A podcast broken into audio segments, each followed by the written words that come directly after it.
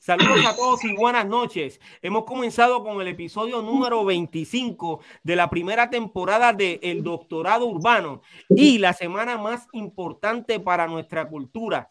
Este es el canal de las leyendas del mundo entero, donde comenzamos desde hoy, escucha bien, desde hoy a celebrar los 50 años de hip hop. Mis felicitaciones para todos los colegas de Cuba, México, Venezuela, Perú, Colombia, España, República Dominicana, Ecuador, Uruguay, Panamá, Estados Unidos, Argentina y Puerto Rico. Y hablando de Puerto Rico, de la isla del encanto, ¿a qué cultura pertenece el reggaetón? Esa es la gran pregunta de la noche. Ya en nuestra eh, plataforma virtual tenemos a Yarsi, que viene a hablarnos sobre su éxito junto a Tech One y su trayectoria, ¿ok? Dentro de la industria musical. Y como todos los lunes, tengo el honor de presentar al verdadero movimiento de rap en español de los años 80 en las calles de Puerto Rico. Recuerden que ustedes son los historiadores y nosotros somos la historia. Saludos, muchachos. Ajá. Montaste. Muchas bendiciones. Que es la que hay. Saludos, saludos. Bien contento. Eh, por poco no puedo decir la palabra de los años 80, pero lo dije, gracias a Dios. Eh, del siglo pasado, del siglo pasado, last century. contento somos prehistóricos ya, ya somos, somos, como los dinosaurios prehistóricos, cabrón, ya, eso es, somos, ya, old timers, somos los, los old timers, los OG. OG. Old school. Bueno, y ustedes están escuchando, ese que está hablando, para que ustedes sepan, es uno de los pioneros del rap en Puerto Rico. Eh, mm. Su nombre es MC Base. Saludos, MC Base, ¿cómo estás? Estamos a Fueguenbel, ya tú sabes, aquí en los New York. en los New York. Estamos bien, estamos bien aquí en Brooklyn. Está, eh, cayendo un aguacerito bien, bien bueno afuera, pero aquí adentro estamos bien, estamos bien. Wow, los que recuerdan eh, esa canción de MC Bass de Sin Compasión, sabe que es. uno de los pioneros del underground en Puerto Rico, ¿ok? Eh, y es, hoy lunes está con nosotros porque básicamente yo no podía dejarlo fuera de esta celebración que comienza hoy en, en, este canal, el canal de la leyenda, nuestra plataforma pirojm.com, de los 50 años de hip hop. ¿Ok? Así que, veis, gracias, gracias de todo corazón por estar con nosotros. Tú sabes que tú eres parte del doctorado y representa lo que somos nosotros, ¿ok? Eh, Exacto. DK Rap. Saludos, saludos. Qué privilegio estar, decía hace un ratito, con MC Base en esta semana y todos ustedes. Eso para mí es un honor. y aparte, y aparte eh, lo que tenemos más adelante también es otro privilegio. Eso es así, brother. Eh, déjame decirte que hoy estuve llamando a, a TNT, ¿ok? Eh, esperamos tenerlo esta semana también con nosotros en los 50 años del hip hop, ¿ok? El que, se, el que se roba el show. Ese mismo. Special ¿cómo estás, brother? Bien, bien, contento, eh, con frío por el aguacero que está cayendo, con el asopado ahí que me está esperando ya mismo. Sí, aquí también está cayendo pero, el aguacero. Pero tú estás también allá en Nueva York. No, yo estoy en Puerto Rico. ok, ok, ok. Pero está lloviendo, está lloviendo para acá. Sí, brother. Oye, en Puerto Rico lo que está cayendo es otra cosa, brother. ¿ok? Entonces, ser, ser, ser, testigo, ser testigo de los 50 años del hip hop, este, es excelente, hermano, estar, estar viviendo esta experiencia y ser parte de esos 50 años. Eh, de verdad que qué bueno que estamos vivos para, para pasar por esa experiencia. Wow, eso es así. Eso es así. Gracias a Dios le damos, seguro que sí. Óyeme, hoy eh, tengo al B-Boys, MC y productor Yalsi, quien ha estado trabajando con uno de los raperos más duros, eh, a quien todos conocen como Tech One. Yo quiero que eh, recibamos con un fuerte aplauso a Yalsi. Vaya. Wow. Eso es. Óyeme, Yalsi, ¿cómo estás, bro? Todo bien, ustedes, bro, gracias. todo bien, bendecido, bro. Todo bien, todo bien. Saludos, saludos. Eh, Yalsi tiene una trayectoria dentro de la cultura hip hop y ha representado muy bien eh, su elemento, bueno, varios elementos, porque eh, ha estado en varios, como dije, ha sido B-Boys, MC, eh, Beatmaker, o sea que él ha estado en, varios elementos.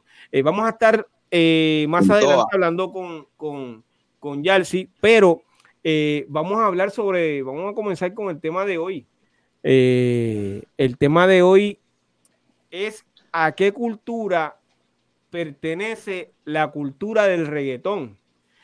Eh, esta semana reaccionamos a varias canciones eh, y una de ellas fue la de Embriscado de Tech 1 eh, con Yalsi. Y en medio del análisis me entero que nuestro colega TNT y Tech 1 tuvieron una tiraera eh, ¿Tú conoces sobre eso? Me, desvié un poco del tema, pero quería saber antes que se nos olvide. ¿Tú conoces sobre esa tiradera, eh, Yalsi? Sí, claro, pues yo hice los beats de Tech. De tech. Incluso TNT me mencionó y me tiró en, una de las tiraderas también, en la segunda de él. ¿De verdad? O sea que tú eres parte de, esa tiradera. Sí, bueno, sí, sí, yo, yo tengo que vaquear, tengo que vaquear el mío, ¿verdad? Pero pero, Babi, tú estás, en el, tú estás en el peor sitio. Si tú vas aquí al suyo, ahí tienes problemas. Lo sé, lo sé. Ah, lo sé, lo sé. No, oye, que conte, que conte, que conte. TNT tiene todo el respeto como pionero, como hip hopper. Eso no tiene que ver, lo seguimos respetando. Nos encantó esa. Eh, en ese momento la cosa estaba Ah, pero, pero después que uno lo ve, como que, wow, qué momento más cabrón. Y, viste, se puede hablar malo, ¿verdad? Yo soy bien mal hablado. Oye, Ray. ¿Se puede? te voy a poner ver, en cada palabra. yo me aguanto, yo me aguanto, yo me aguanto. Este, incluso, incluso TNT, una de las partes que me tira, y se lo digo para que lo diga, él dice, porque yo bailaba con Taino también, cuando yo soy High Squad, bailaba con Taino en el, el principio, cuando practicábamos en Llorén, que estaba... Eh, Jorge, el hermano Llavia, este, Lázaro, después Alfredo, Frankie, este, Orville. Anyway, cuando, cuando él dijo, mire, usted bailaba con Taino y después dice, el que se está riendo en la canción, y yo no era el que me estaba riendo. Y otra cosa, eh, TNT nos tiró pensando que nosotros le habíamos tirado, pero nosotros nunca la habíamos tirado. So, pero ya, y nosotros contestamos ya esa tiradera, pues básicamente ya mucho tiempo y, ya se, arregló la situación. Eh, por entonces nosotros como parte de la historia pues eh, lo traemos para conocer qué, fue lo que ocurrió. En algún momento dado vamos a escuchar la versión de, de TNT, ¿ok? Eh, tengo backstage, ¿ok? Quiero que lo recibamos con un fuerte aplauso a Don Fígaro. Mira, mira a ver si me escuchan. Wow. ¿Me escuchan? Te, escuchamos medio, medio distorsionado, pero te escuchamos. me tuve que conectar con el celular porque estoy teniendo un técnico, ¿sabes? estoy teniendo problemas técnicos aquí, so me, me, conecté con el celular a la vieja escuela como cuando empezamos y no hay problema. Eh, gracias por estar con nosotros. Y, Así que casi no los veo porque lo estoy viendo en el celular. Casi siempre la veo mi pantalla gigante aquí, pero lo estoy viendo en el celular. Pero tú te ves Saludos, muchachos. Veo, mala mía, Piro, este, saludos en TV y al socio aquí, hasta lo veo bien el nombre. Estamos en 3D, papi. Dímelo, dímelo, mala mía por llegar tarde. No, hay problema, brother. Ese que tú ves ahí, además de que tenemos hoy a, MC Base, brother. Eh, también tenemos a Yalsi. Yalsi, él es Don Fígaro, ¿ok? Sí, yo sé que es. Estamos hablando. Oh, ok, yo estaba hablando con él hoy mismo. Hey, what's up? ¿Qué es lo que hay, papi? Todo bien, todo bien. Yo le, yo le, estaba, yo le, yo le estaba diciendo que para mí, eh, vuelvo y con respeto a todos los pioneros, para mí, mi en sí favorito de tiempos de antes era Bule Bossy para mí. Bule, bule, bule. Y me gustaba, y me gustaba porque para mí me acuerda, Tech me acuerda a él. Porque lo que es porque lo que este, recuérdate que Bule siempre estaba tirando letras, mucha gente estaba en temas sociales y él estaba ahí tirando más letras, ¿me entiendes? y, eh, y, ofendiendo y tirando, que me gusta esa mierda, esa, esa cosa. O sea, mira, tú estás, tú estás hablando de... Ese es el one to one. tú estás hablando del que cantó Los tengo sudando Exacto. y no es chiste. Yeah, bule, bule, ah, bule. Mira, si tú supieras que nosotros lo estamos esperando, pero eh, lo que está pasando con Bule es que hoy vive eh, en un avión, brother. El tipo está de aquí para allá y allá para acá. O sea, él está eh, más pegado que, que, que uno de los reggaetoneros, que no voy a decir nombre, que está pegadísimo. Él vive en un avión, por eso pues, no, ha podido estar con nosotros, pero saludos, Bule. Eh, ya sabes que te esperamos, comunícate conmigo, brother. Oye, siempre, eh, está pendiente, siempre está pendiente, Bule. eso es así. Mira, Figgy, I ditch. The incredible, ja, ja. Ah, esos son los cacheos de la canción de Bule, papá. Ella, raya. Viste, viste. no, no, no. No, esa canción, esa para mí, viste, yo respeto todo y siempre me quería escuchándolos a todos, pero para mí ah. Bule eh, era mi, mi, línea ahí, como que era bien. Y me acuerda, y Tech me acuerda mucho a él, lo he dicho, lo he dicho a par de panas, y digo, mano, Tech es como el Bule de para mí, el Bule de aquel tiempo. Oye, el, el, hecho de que eh, seas eh, un fiel fanático de Bula, a nosotros no nos trae problemas. Al, contrario, al contrario. Nos sentimos orgullosos de que, ¿sabes? Gente de tu generación eh, quiera los de nosotros, ¿sabes? Aquí nosotros somos una familia eh, inmensa. bueno, para que si, si hablamos de, de, los pocos que habían en esa época de los años 80, pues mira, míralos aquí. O sea, que, que si tú eh, aceptas la música de uno de nosotros, para nosotros es una bendición. No, yo, la, de, todas la acepto porque las, las escuchaba, tú sabes. Eh, sin compasión, me acuerdo, sin compasión, me acuerdo de eso. la tira, y la Oye, esta canción. Sí, yo me acuerdo de todo eso. De, todo. De, sí, pe, pe, mira, Peche Pérez, este. Wow, bro, el PJ La música, la música. Si me, si me estás viendo, conmigo, brother. Sí, brother. Yo, yo soy old schooler de eso. Sí, sí, sí, sí. Óyeme, eh, lo que hoy se conoce como la cultura hip hop nació en el Bronx, New York, con los americanos y los puertorriqueños. La conjura de los iguales le llaman los de la clase alta, porque del gusto de todos por la música, el baile y la calle, se formó un movimiento cultural en la década de los años 70. Es el DJ Cool Hair, quien carga el reconocimiento del creador del hip hop y el 11 de agosto de 1973 se considera como el inicio de los cuatro elementos y la cultura hip hop. Sin embargo, el reggaetón es un movimiento cultural que nace en la década de los años 90 pero los puertorriqueños no le han adjudicado el título del creador del reggaetón a ninguna persona. Eh, todos sabemos que DJ Eri fue quien comenzó a tocar ritmo originalmente y luego DJ Playero, DJ Nelson y DJ Yo, entre otros, hicieron una gran aportación. Además entiendo que eh, no se ha identificado a qué cultura pertenece. Pregunto, ¿a qué cultura pertenece el reggaetón? Special Eric. Arrancaron contigo, papá. Si no, yo arranco. Yo, yo, yo, creo que como yo he sido, he sido eh, testigo y participante de ambas, creo que puedo ser bastante objetivo. No voy a hablar a mi favor, voy a hablar de, lo, de la vivencia. Eh, yo creo que, eh, y obviamente, respetando el criterio del que no piensa igual que yo, y respetando ¿verdad? lo que nos están viendo, pero esta es mi manera de, lo que, de, mi proceso. Eh, yo creo que el reggaetón no es una cultura. Inclusive, eh, uno de los máximos exponentes del reggaetón, llamado Daddy Yankee, dice que es un movimiento. Eh, ahora, yo sí pienso que aunque no es cultura, es una subcultura. ¿Por qué?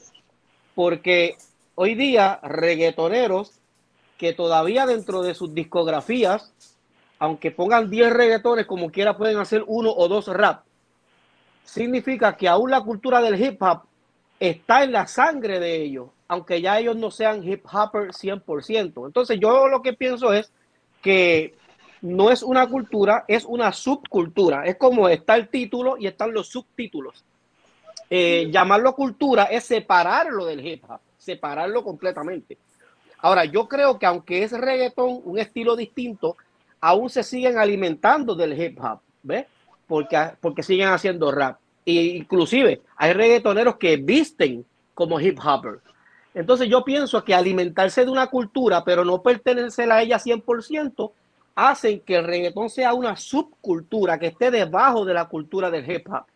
Este, esa es mi manera de pensar. Viví las dos, las dos épocas del desarrollo de ambas.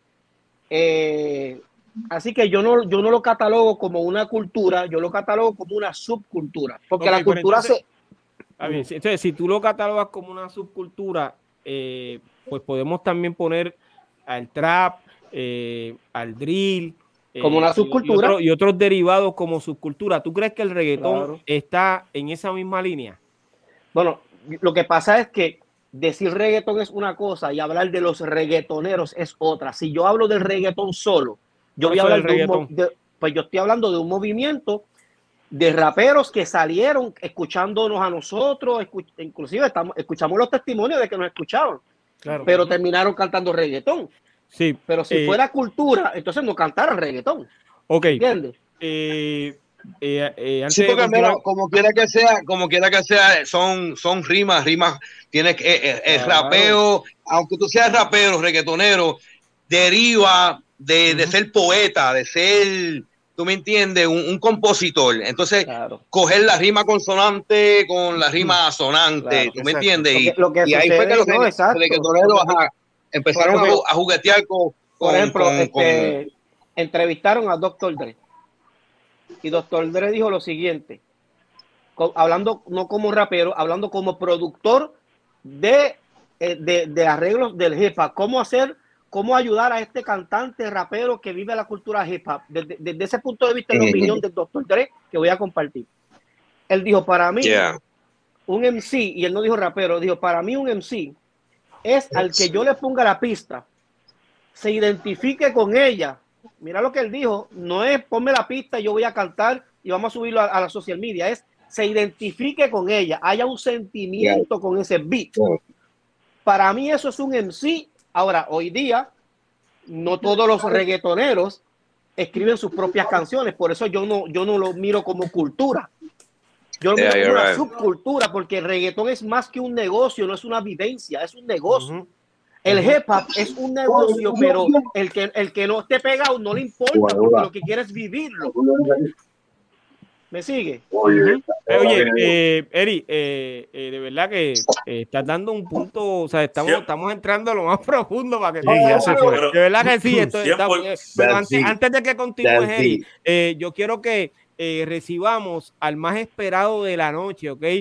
Hoy nos está saludando al público a través de nuestro chat, pero eh, llegó alrededor de, de 19 minutos tarde. Vamos a recibir con un fuerte aplauso a Cool GD. Voy a, voy a hacer una aclaración. Voy a hacer una aclaración. Los 19 minutos no son 19 minutos. Yo llevo otras batidoras hace rato, lo que pasa es que eh, por respeto, ¿verdad? Me dejaron ahí en lo que ustedes terminaban de hablar. Eh, saludos, Piro, buenas noches, BK, NC, Base, Disquad, Yalsi, Special Eric, el Levita. Óyeme, y ¿viste a, nuestro invitado de hoy? Bueno, tenemos dos invitados. Veo que tenemos dos invitados por ahí. Ya, ya veis es de la casa. Y es de la casa, mano. y, hoy lo tenemos porque ya tú sabes que hemos comenzado eh, a celebrar los 50 años en el canal de las leyendas. Sí, sí, sí, no, sí, no, ya, yo, ya, yo abro la, ya yo abro la nevera abro la nevera y me busco la, la, fría. ah, bueno, eso tú lo hiciste desde el primer día. En confianza. Óyeme, eh, el punto que, que Special Eri trae, y perdonen que no continúe con, con los demás dentro del panel, eh, es, bien importante eh, porque está separando al reggaetonero o al rapero de, de lo que es el nombre del género reggaetón y, y por qué básicamente él entiende que es una subcultura él entiende que eh, básicamente el reggaetón se convierte en un negocio, es un negocio y lo que es la cultura hip hop como tal, pues eh, los raperos viven la cultura. Eh, de acuerdo, básicamente, no solamente mostrando su, su eh, el elemento, su arte, sino que también viven cada una de las cosas que pasan en el hip hop. Bueno, eh, yo me gustaría saber, Eric, de acuerdo, y me voy a adelantar un poco, para ti el reggaetón tiene los mismos elementos que, que la cultura hip hop. No, jamás. Los puede tener, pero, pero no son, pero no pertenecen al reggaetón. Los pueden tener de forma, de forma para, para, para que su género se vea más sólido, eh, para, para, hacer funciones, los puede adoptar, adoptar, los puede hacer, puede adoptar porque la música se trata de eso, de adoptar eh, género, y, eso, y, eso, y eso nos, nos une, claro y fortalece e-, ese movimiento, pero, pero jamás, en la vida, jamás en la vida, jamás en la vida tú vas a ver un Big Boy bailando como alguien que baila reggaetón. ¿Me entiendes? Alguien, hay, o sea, te lo digo yo porque yo también, yo también pertenecí eh, eh, a los Big Boys. claro, ¿me entiendes? Entonces, estamos hablando con un bailarín profesional de verdad. Ok, pasa que aquí pues Eri no. Bailarín, coreógrafo. Sí, no, coreó, Chacho, Eri tiene una escritor, artista. Ok, pero entonces, el reggaetón tiene al B-Boys, tiene al DJ y tiene al hip hop, básicamente. Eh, eh, no, no, los utiliza, los utiliza, los, utiliza. Ahí es que o sea, o, sea, o sea, eh, eh, el beat, el, el, tú le pones un, tú le pones un beat de hip hop a, a, un, a un beat boy, brother, ese tipo se va a comer la pista, no importa quién lo mire, no importa que haya, que haya gente o que no haya gente. Ese tipo va a hacer lo mismo porque es la pasión que ese tipo está teniendo en la pista o encima de un cartón. El reggaetón no se baila en un cartón. El reggaetón no se, no, no, se baila y no estoy, o sea, no, no, no, quiero, no quiero que me escuchen que estoy hablando despectivamente, estoy hablando de la esencia, pero el reggaetón no se baila en un cartón. El reggaetón es más en la esquina de una disco, pillando a la jeva y toda esta cosa, y, necesita hasta una pareja para que el reggaetón sea sexy y toda la cosa. El hip hop no, brother, un big boy te, este, este, te baila en un cartón, te este, baila en la grama, te baila donde sea, brother. Y te lo vive, haya gente o no haya gente, porque es una pasión, no es un negocio. ¿Me sigue? Entonces, eh, eh, brother, ahora mismo los bailarines te usan rodilleras y tobilleras. Yo pasé por la etapa donde no existían rodilleras y tobilleras. ¿Me entiendes? Donde nos lastimábamos la rodilla, donde hoy estamos pagando la consecuencia por no usar rodillera, por no usar tobillera, ¿me sigue? Hoy la vida nos está pasando la factura, hoy no, y te ponen una rodillera, te pones tres medias, no. te doble el tobillo, no te das cuenta. Oye, Eri, y, eh, yo quisiera volverte a ver bailando. Eh, ya que tú dices que, la, pues que, la, vida está pasando factura, yo, él no, no, me, ¿Ah? yo no me quisiera ver, yo no me quisiera. Oye, yo puedo. Ajá.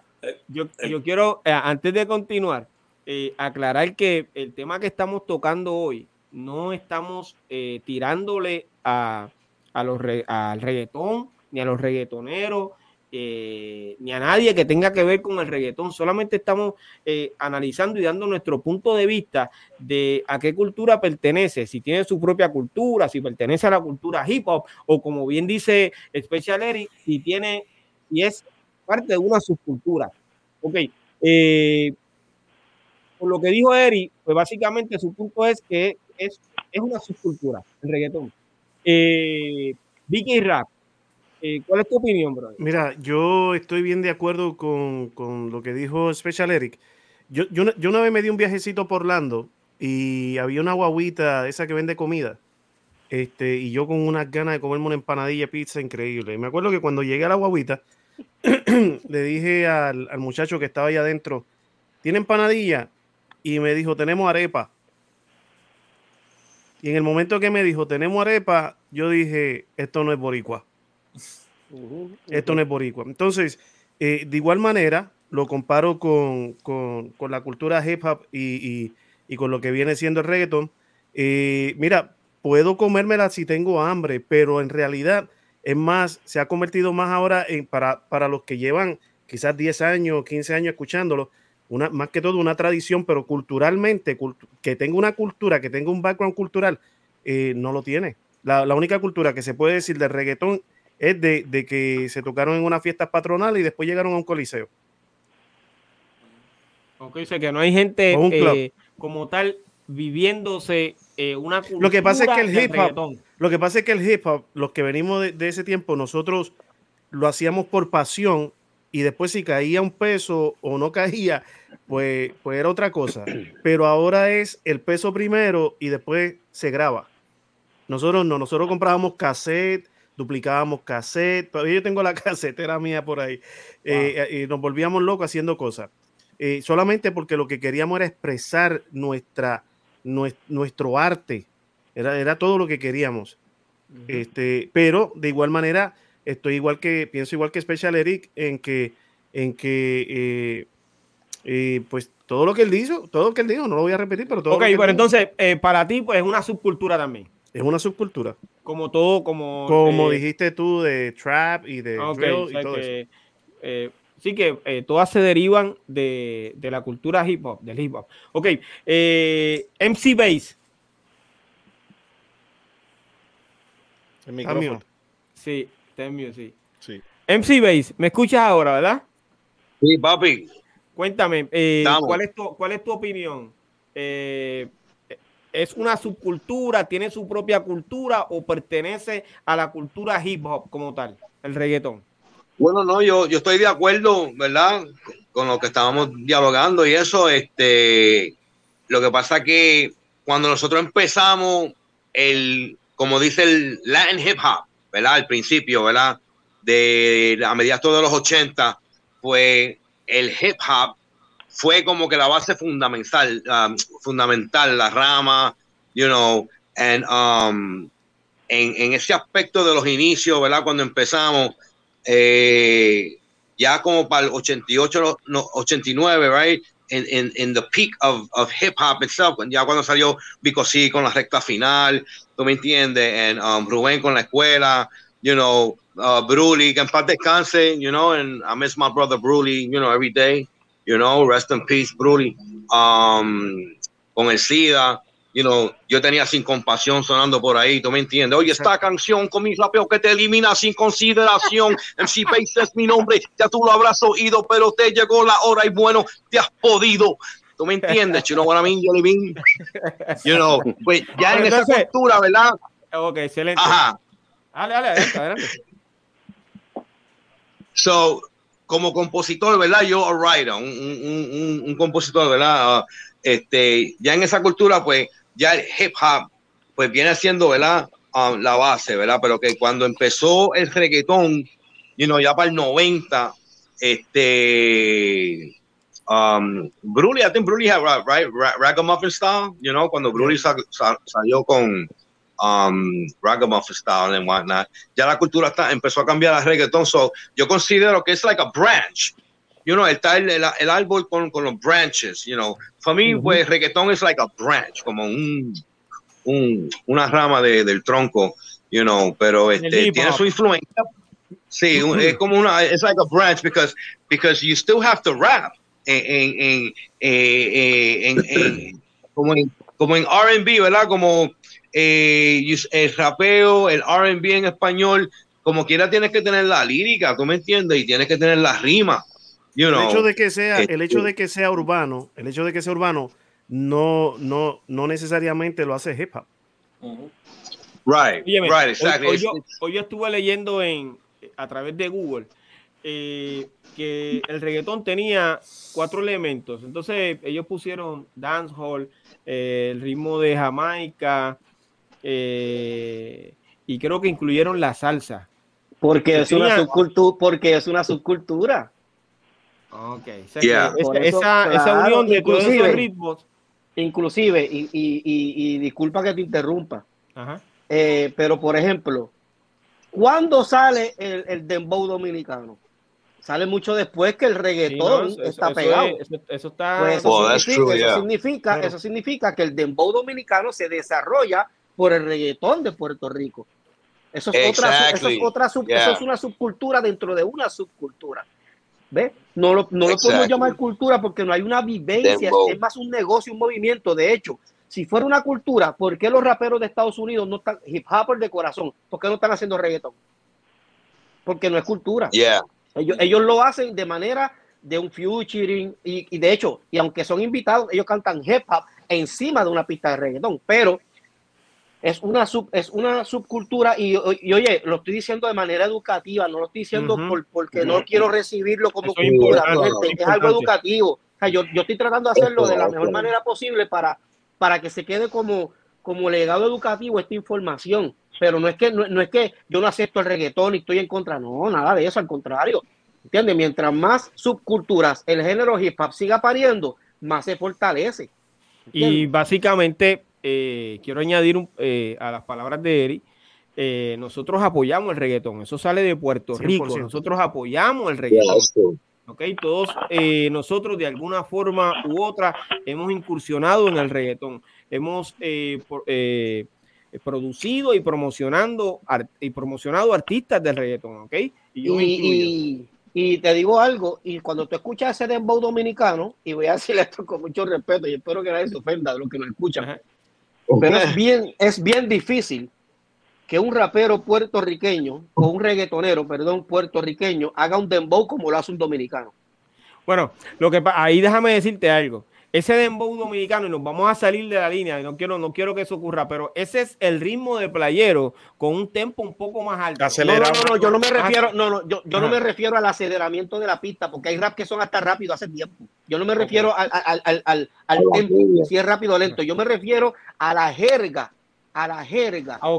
Porque, porque el dembow dominicano se bautizó por la jerga que ellos utilizaron dentro de un ritmo rápido. Por eso es que le llamaron dembow. Dembow no es el ritmo solamente, dembow es el sazón que República Dominicana a través de su jerga le puso a ese ritmo rápido. Exacto, dembow es dembow dominicano el movimiento de ellos. Claro, hay una jerga. Entonces, no significa porque el boricua también tiene un sazón. El boricua puede hacer su propio, de, o sea, de bow eh, boricua, como quieran llamar.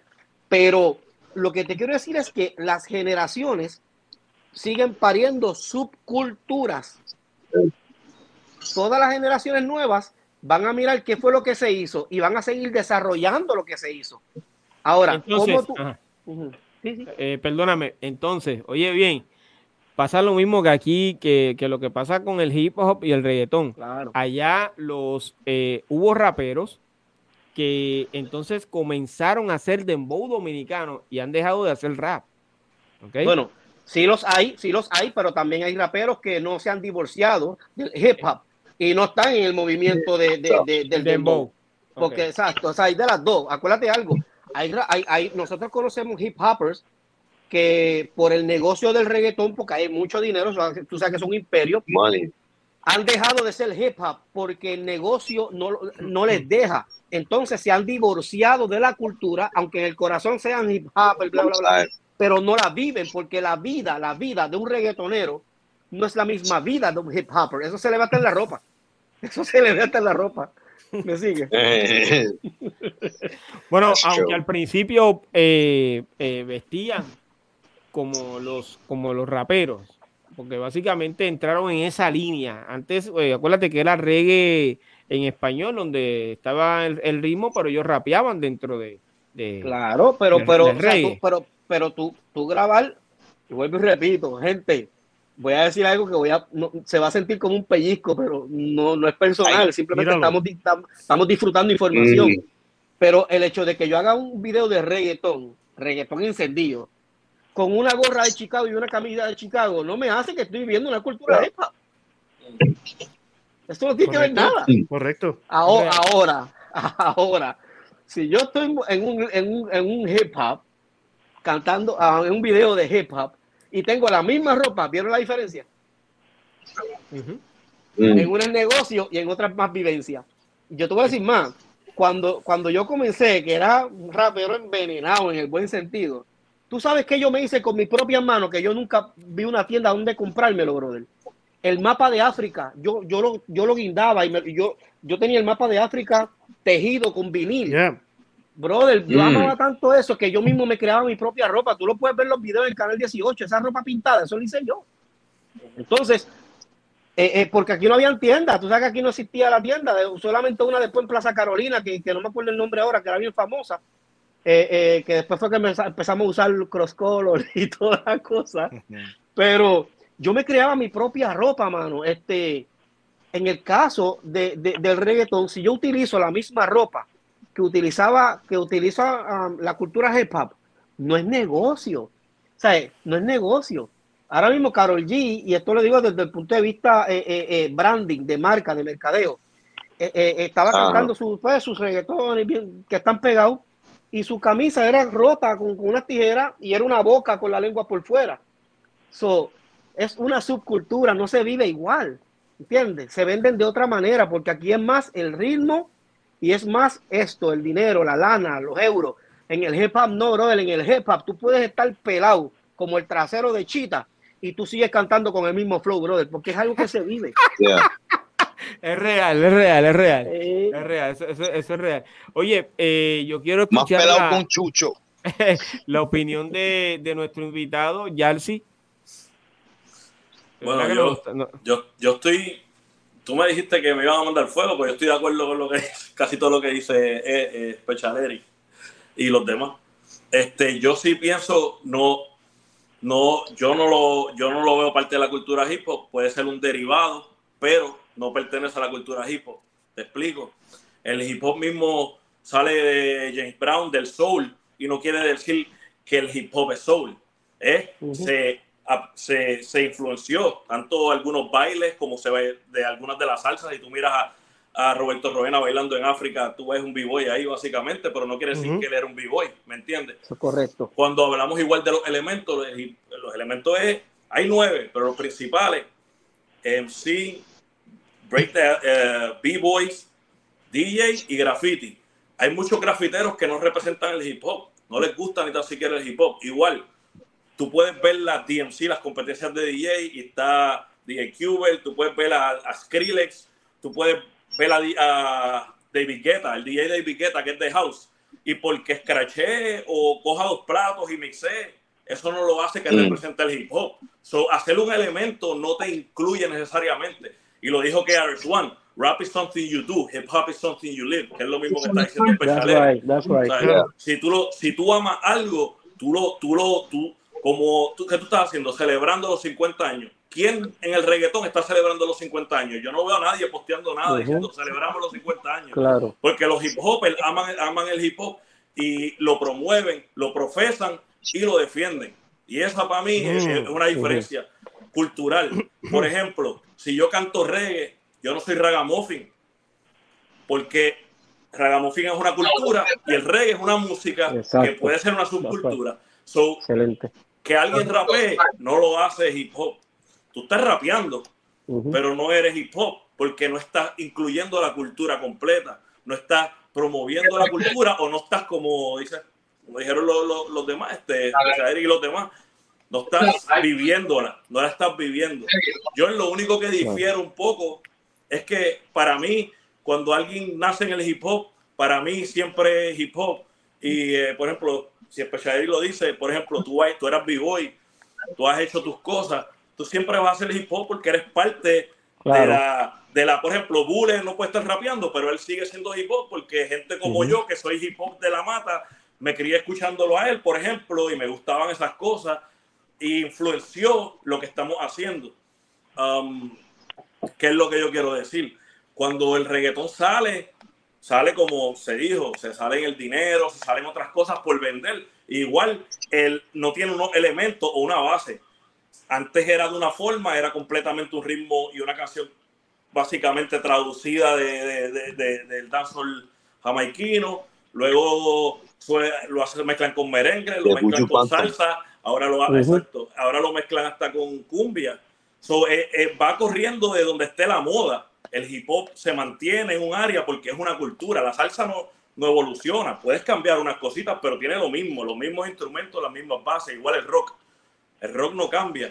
Ahora, si tú, que alguien se haya influenciado en el hip hop, no lo hace una parte de la cultura, porque para mí, como yo digo, para mí el trap, el drill, toda esa música es una, un derivado y tal vez una subcultura para ellos de, esa música, pero el hip hop no tiene ninguno de los elementos, no es en sí la mayoría. Es, correcto, es correcto.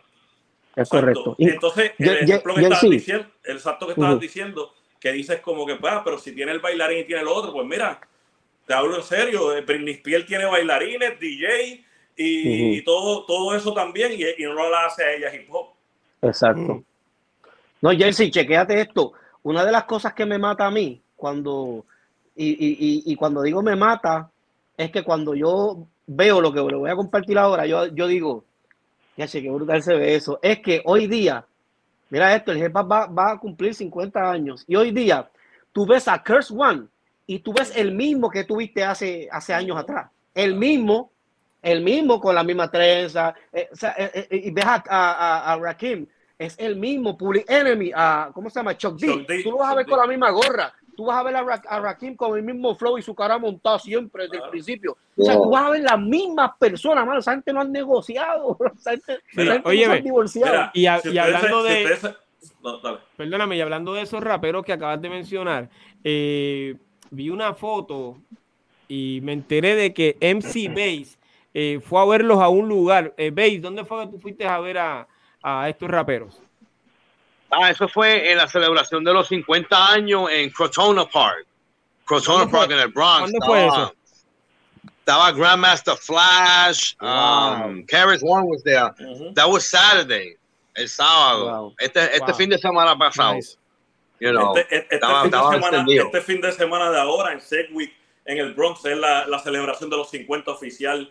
Este que estaba que One va a estar Chuck D, PMD va a estar Melimel, va a estar toda esa gente. That was it. Wow. Yeah, no, no, no. That, that, that, was the other one in Cortona. This one is Segway, with their first party, oh, donde el primer party fue el party que yeah, tiró. Ah, yeah, sí, sí, sí, sí. Mira, so, y, y, y, yeah. y, quiero compartir esto, Jersey. Este, eh, hace, hace unos días atrás vi un video que Curse One estaba cantando en vivo, pero, brother, era una, escucha esto, era una carpa, era una carpa normal de esas que uno compra para meter dos carros debajo era una carpa regular con, con, un DJ en vivo, yo no sé si ustedes lo vieron, con un DJ en vivo. Y era algo que se parecía, mano, que transportaba allá atrás. Sin embargo, hace, hace, hace, unos, hace, hace, pocos años él tuvo un, él tuvo un versus con, con Big Daddy Kane. Sí, yo lo Pues si, si tú te das cuenta, mira la, el evento que él estuvo con Big Daddy Kane compitiendo, que eso estaba lleno. Claro. Y sin embargo, y sin embargo se atrevió a estar en una carpa con el mismo flow, con el mismo ánimo. Ah, Eso es ah, cultura, ah, brother. Eso es cultura. Y, y, eh, que Ares Juan estaba con con con DJ Scratch y no, sí, no, espérate. De que Capri y DJ Scratch estaban. ¿Cuál era el DJ de cuál? Para mí, sí, eh, que eh, DJ Scratch estaba de DJ de Kane y que Capri estaba DJ de KRS. Sí, sí. Mira, nos está escribiendo alguien que se llama Israel Rivera y Delfonso que dice, correcto, ese tipo lleva la cultura como es, significa, eso fue el sábado, significa que él también lo vio. entonces, es la misma pasión, mano. Sí, eh, eh, Israel eh, fue B-Boys, ¿ok? para que lo sepan. Saludos, brother. Saludos. corazón. Saludos. adelante, Eri. El, el, sábado ese que pasó, este sábado, va a ser gratis el Block Party. Yo, hasta ahora yo voy a viajarme para allá, para, para, eso nada más, porque One hizo un post y dijo, todos estos pares de 50 que están cobrando, la gente no puede pagar eso, el hip hop es de la calle para la calle, y, va a ser un party. Eso es cultura. Eso es cultura. Eso es cultura, exacto. Óyeme, eso es así. deberían, deberían tirar un par de hot dogs y un par de hamburger también de cachete. Deberían. Eso es cultura, eso es cultura. Eso es cultura. Hot dogs, free hamburger, para los monchis, tú sabes. Unos pinches. That would be great, you know. Era, y yo quiero que ustedes sepan que, eh, o recordarle que el viernes 11 de agosto voy a estar eh, celebrando con los pioneros de la cultura, ¿ok? Aquí a través de pirojm.com, no se lo pueden perder, ¿está bien? Eh, GD, dame tu opinión sobre si, si es una cultura, si pertenece a la cultura hip hop o, o, si tiene, eh, o si es una subcultura. Voy a ser corto y preciso y no voy a hablar mucho. Eh, es el hijo descarriado del hip hop. Mira, yo recibí ese mismo mensaje aquí. Yo recibí el mensaje que dice, dice, el reggaetón es como el hijo no deseado del hip hop.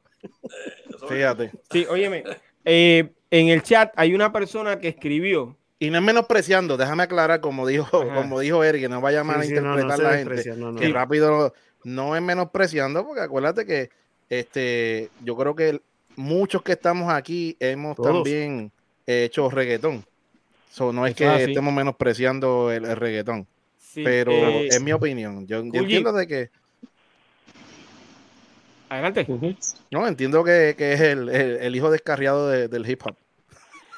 Claro, eh, claro. Eh, excelente, excelente, Oye, tú, pones, tú pones a, Ajá si pudieran leer lo que está diciendo, lo que pasa es que el nombre no lo puedo identificar, ¿ok? Lo que está diciendo eh, un seguidor de este podcast. ¿Tú ves el nombre?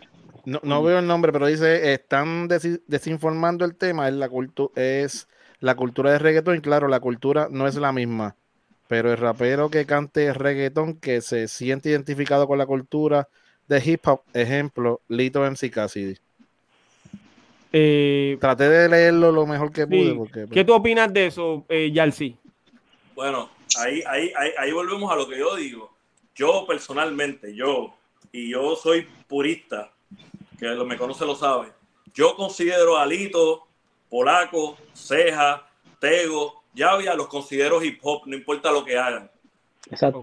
Una, una, de las razones, una de las razones para el, que, para el que sea detractor de lo que yo digo, que sea más purista que yo, que lo dudo, algo que le puedo decir es que, por ejemplo, para mí el hip hop es resistencia.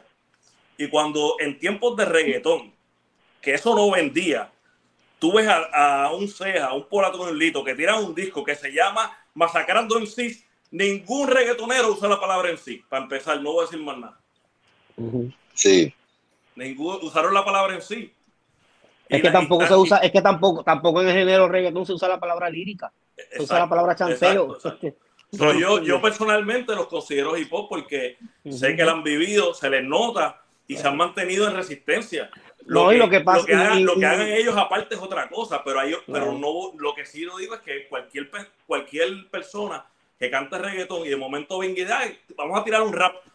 ¿Cómo que vamos pero a tirar? es que yo, es que yo considero, yo, yo no considero que, que, que, que Lito cantó reggaetón, yo considero que por el negocio del reggaetón en la disquera donde él estaba, había que sumar un reggaetón y él rapió en el reggaetón. no, fue que él cantó eh, eh, una baladita. Son dos cosas diferentes.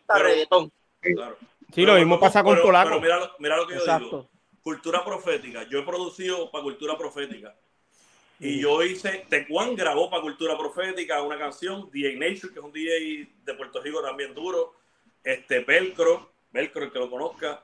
Todos nosotros salimos en producciones de cultura. Yo produje cultura, dos canciones, Tech, Tech rapió y Willy, que es el cantante de cultura, rapió con Tech en una de las canciones. Y Willy le mete, Willy le mete. Y ahora, te voy a Willy le mete, sí. exacto, y ahora te voy a decir, eso, que salimos, eso no que eso, nosotros hicimos eso, pero eso no quiere decir que Willy es un MC, ni que cultura profética es hip hop. Eso es lo que yo quiero tiene, decir. Tiene influencia, tiene influencia para hacer lo que hace. Exacto. Y tiene, y tiene el talento de improvisar, claro, claro. Oye, so que haya, so que haya eh, MCs y hip hopper como Lito, Polaco, Maestro, que en paz descanse, este, mexicano, todos ellos. No quiere decir que si ellos salieron de esa producción, toda esa producción sea de hip hop. Es lo que yo quiero decir. ellos, eran unos hip hopper en una, en una producción de reggaeton. Igual que el reggaetonero que venga a cantar hip hop es un reggaetonero cantando rap, pero no es hip hop. No, y que, y que, y que esa es la fuerza de la música, ¿sabes? Ahora, ahora es que tenemos que ser objetivos y echar a un lado este, las paradigmas y, el ego, porque la música, no importa quién la defienda, la música se puede hacer hermana de otra, porque eso es lo que une naciones, ¿entiendes? Que, cantaba re eh, en Boogie Down Productions desde el principio. Eh, eh, exacto. tú, que, tú que mencionaste las camisas de África, eso viene de Jungle Brothers. Y Jungle Brothers tenía un house, Girl a House, You. Correcto. Girl Vimos la, una, vimos, una de las vimos una de las uniones más raras que puedan existir en la música. Este, pero fue, fue, fue un palo que fue Ice Cube cantando en, encima de un, de un ritmo mexicano. Óyeme, sí, perdóname. Tengo eh, a Carl, a Low Q. sí, tengo a Low Q en el chat. Low Q, escríbeme por favor si quieres entrar a, a este en vivo, ¿ok? Para eh, que compartas tu opinión es importante para nosotros, ¿ok? Dale, Escríbeme. Eh, si tuviesen la oportunidad, o por favor envíale la, la invitación a, a Luquio, a ver si puede entrar. Gracias. Claro que sí, claro que sí. Eh, a eso estamos. Don Fígaro. Acuérdate que es corto y preciso. Óyeme, Fígaro. Yeah. Eh, Me oye, me oye. Sí, seguro que sí. Que Ah, pero yo pensaba que no me estaban escuchando porque cada vez No, que yo no, decía no. algo. No, yo te estoy- todos te estamos escuchando. Óyeme, Ahorita Ok. no diga. dame tu opinión, brother. Eh, Mira, el tema. Yo estaba bien de acuerdo con lo que dijo nuestro invitado de hoy, este Yarsi. Um, sí, él, él, como dijo Special Eric, si es un pre, como, como dijiste, como que un pre de, de género, no creo, no tiene que ver con hip hop, porque yo recuerdo cuando reggaetón empezó en Puerto Rico, en verdad, en verdad lo que están haciendo, el que sabe, están copiando canciones de, de, inglés, ¿me entiendes? Y eso para hip hop es un no, no. So, desde el principio, los hip hoppers no querían saber de reggaetón por eso, Eh, ¿me entiendes? eso, eso empezó de esa manera. Ahora sí, hubieron MCs que como Lito, Polaco, tú sabes, mexicanos que descansen en paz, toda esta gente que sí tú notabas que eran hip hop y obviamente pues hicieron su reggaetón, ¿me entiendes? Pero se notaba, pero que si es de una rama, tiene que ser de una rama de música jamaiquina, tú sabes, porque de ahí fue que se copiaron esta música, tú sabes. Sí, que sí se metieron en esa música, seguro que sí, pero no creo que fue que, sí los productores, los productores ya venían con el rap y todo eso, y entonces cambiaron al reggaetón. So, ellos sí tienen ese elemento de hip hop, los productores. Pero que yo recuerdo, los MCs lo que estaban haciendo eran copiando canciones y eso es, eso en el rap no va, ¿me entiendes? Eso desde el principio el hip hop no iba con eso, tú sabes, por eso que hubo, hubo un grupo bien grandísimo en Puerto Rico que se llama No Mel Syndicate, que era contra No, no Melaza, que era de reggaetón, ¿me entiendes? Todas esas cosas, era por eso, o sea, desde el principio ya el hip hop y el reggaetón estaba dividido, so, Sí, Eso- eh, hubo, como le dije, los productores sí estaban metidos en hip hop y, y, y, y- o hacen las dos y hicieron reggaetón, Bueno, pero eh, que es It eso. was a es eso, turning es point, eso. yeah. It was Es eso, split. It porque- was split. Esos que eh, mencionamos que, que comenzaron a producir eh, a los reggaetoneros, básicamente son los que estuvieron trabajando con nosotros en los años exacto, los 80. productores sí, todos los productores. Playero, eh, eh, DJ Nelson, que entra ya en los 90, pero DJ Nelson estuvo al lado de, de, de DJ Jerry por muchos años. Este, eh, DJ Joe también, DJ Dicky. Todos esos productores empezaron en hip hop. eh, empezaron haciendo rap porque Dicky era rapero. Exacto.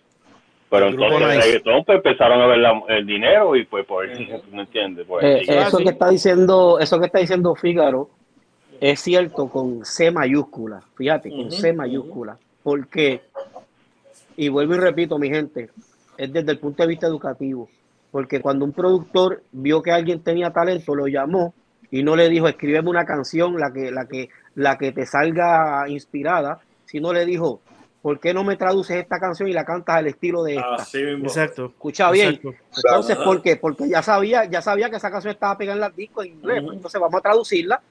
Y, y- y no es que se pecó, es que la ignorancia, el hip hopper de ese tiempo se dejó llevar. Por ejemplo, y, y- y- voy a decir este ejemplo sin que me tiemble el pulso. La canción de Little of the New School, I know you and you know me. Me. Esa es Special Area and Eddie D. Es la misma. Esa, esa Entonces, es. ah, yo, yo ¿qué solo- La unidad móvil. La unidad se tiró al móvil. medio, se tiró al medio. esa- No, pero esa escucha es- esto. ah, Para que vea, para que vea que aquí no estamos hablando para un lado. Escucha, exactamente, gracias, Venga. gracias. Lo que pasa es que cuando tú estás al principio conociendo esta cultura, tú vas a pecar ignorantemente. Va a llegar un momento en que la cultura te confronta y tienes que ser original. Y hasta el sol de hoy, Yeah. mira el resultado. ¿Entiendes? O sea, yo cogí una influencia, Eddie cogió una influencia, todos los que estamos aquí cogimos una influencia. Ahora, si, si verdaderamente queríamos ser parte de la cultura, papi, teníamos que ser entonces original. Aprendimos. Claro, y terminamos originales, pero no Mira, nos quitamos. Mira, eh, eh, eh, me acuerdo esa canción, yo- esa es la de Case of the PTA. Just another case of that PTA. Exacto. Sí. Ta, ta, ta, ta, ta, ta, exacto. Eh, papi, eso es. Mira, bueno, vamos a eh, abordar algo más. Lo que está, alguien, creo que fue Eric o alguien más, y estoy de acuerdo 100% en lo que dijo Don Figaro, ese es el problema. Muchos de nosotros, como yo, teníamos una, una resentimiento con el reggaetón porque cuando yo iba a Dinois el primero, primer Dinois, era house, reggae, tú también había reggae, pero había hip hop, bailábamos. Yo que soy b-boy, bailaba. En el segundo, hasta trajeron a los bailarines de Siggy allí. y, exacto, y había, ya había un poco reggae, pero había balance. Cuando abren el tercero en, en Puerto Tierra, yo, yo era b-boy, yo quería bailar. Y me acuerdo que, que, que decían, ah, aquí la gente quiere eso, aquí la gente lo quiere guayar, no vamos a tocar esa porquería. Y uno, mira, el libro del DJ, mira, tírate algo. No, aquí nadie quiere. So, nos quitan lo que nosotros amábamos, que era uno de los elementos. No teníamos sitio donde ir a bailar. So, tuvimos que crear nuestros propios espacios. Otra cosa de lo que dijo es cierto. Yo incluso fui una vez a, Prime con uno de mis grupos, que era Loisa Foundation, que éramos todos de Loisa menos yo. Entonces fuimos, fuimos allá, llevamos un demo, original y nos dijeron, diablo, los queremos filmar, pero tienen que cantar esta canción del Cuye en español. Y yo dije, nada, olvídate, adiós, bye, nos fuimos. Automático, tú vas a decir eso. Siendo hip hop automático, nada, bro. Eso es así. Óyeme, eh, antes de continuar, yo quiero eh, saludar a a mi hermano y mi amigo de todo corazón. Este es el que siempre hablo en, en, los episodios que estuvo conmigo desde el principio, Alfredo Rosario, ok, saludo hermanito, óyeme, y yo quiero felicitar no solamente a mi amigo Alfredo, sino a la población del hip hop, ok, porque esta semana ya hemos comenzado aquí en el canal de las leyendas a celebrar los 50 años del hip hop, ok, y esa gente que está ahí en el chat, eh, que nos está escribiendo, todos han vivido esa cultura. Han sido eh, DJ, han sido B-Boys, eh, han sido MC, o sea que esta gente eh, están viviendo esto que nosotros estamos hablando y lo que estamos celebrando esta semana. Este 11 de, de agosto los espero a todos, ¿ok? Desde las 7 de la noche. No te lo puedes perder, ¿está bien? Eri, para terminar con el tema, ¿se le puede poner algún nombre a la cultura del reggaetón? Pues, pues, sí, aunque es una subcultura, pero podemos llamarla de alguna forma o hay que dejarla como reggaetón. Bueno, mira, honestamente a mí no me corresponde este, darte, una darte una respuesta fundamental porque me estaría tomando un atrevimiento y tal vez faltándole respeto a los que se, a los que se han fajado en ese, en ese movimiento y yo ponerle un nombre que a lo mejor ellos estén de acuerdo. No me corresponde a mí, yo lo dejaría como movimiento, lo dejaría como, pues, como un género que se ha desarrollado, que hoy día es un imperio, que tiene su lugar, que tiene su audiencia, este, pero no me atrevo a ponerle un nombre porque yo no soy como que un élite dentro de ahí, eh, pero eh, yo lo dejaría como un movimiento, como un género, como un negocio de la música que ha hecho que élites de otros géneros tengan que, que, que incurrir acá, a ese género de reggaetón, para hacer funciones y que su negocio y sus habichuelas lleguen a su casa. Eh, eh, eh, yo, no, yo lo que sí te puedo decir desde el punto de vista de mis ojos, desde que nació ese género, es que no lo veo como una cultura, lo veo como una subcultura que hasta el sol de hoy, aunque, aunque los reggaetones sean los más pegados, los reggaetoneros, uno que otro día se tiran un hip hop. Así que es una subcultura. La mayoría. y, más cuando se van en tiraderas. Ahí ellos arrancan eh, a, a, partirla, como dicen, encima de un beat de rap. Eh, en estos días estuve viendo un vídeo eh, a través de las redes sociales de nuestro invitado de hoy, Yalsi, donde él estaba enviando un mensaje o estaba diciendo algo, Yalsi, sobre, sobre el disco de Boricua Guerrero. Eh, a mí me gustaría que eh, eh, en breves palabras nos explicara básicamente cuál es el mensaje que tú quieres traer con, el vídeo que hiciste. Ok, ese vídeo fue, no lo hice, fue eso es parte de una entrevista. Y pues, mm. si el que no sabe la entrevista completa, porque no está por ahí lo que está esa parte, pues no entiende lo que pasó. Mira, en esa, aquí hay una escena que se ha formado y se ha mantenido firme cuando viene, cuando vienen en esa entrevista, era sobre el hip hop en los 90 de todos los países. Tenía gente de Perú, de España, de Colombia, de Chile, y me tenían a mí. Y tenía gente de Venezuela y me tenían a mí. Vienen y ponen, cuando están hablando de Puerto Rico, dicen, no, en, el timeline de Puerto Rico está Vico sí, después, este, como discos de hip hop, este, está Vico sí y está Boricua Guerrero. Y yo dije, bueno, antes, antes igual y, contemporáneos con Vico sí hay gente, han habido gente. Y, y Boricua Guerrero ha habido hip hop en resistencia de antes que eso. Y, en y ahí digo, y en la escena de Puerto Rico, de la escena de los que estamos ahí activos ahora mismo, que están los b-boy, no consideramos a Boricua Guerrero hip hop. El, ese disco en general, primero porque es rap y reggae, están rapeando, pero hip hop no están viviendo la cultura, no todos escribieron sus canciones. Sí hay, hay, hay raperos y hay así, porque está mexicano, está el maestro, pero y ya había, pero eso volvemos a lo que yo te dije ahorita. Yo salí con cultura profética, eso no hace cultura profética un grupo de hip hop.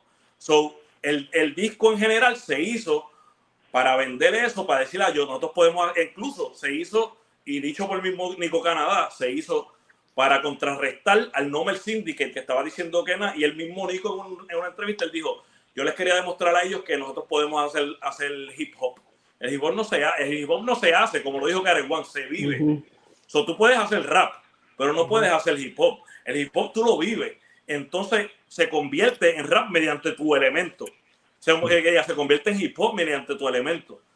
Pero tú tienes que vivirlo, tienes que, que, que, profesarlo de alguna forma. No es que yo venga y diga ahora, ok, le voy a demostrar a alguien que yo puedo hacer un merengue. Yo puedo hacer un merengue y me van a decir merenguero, el merenguero Yalsi, no.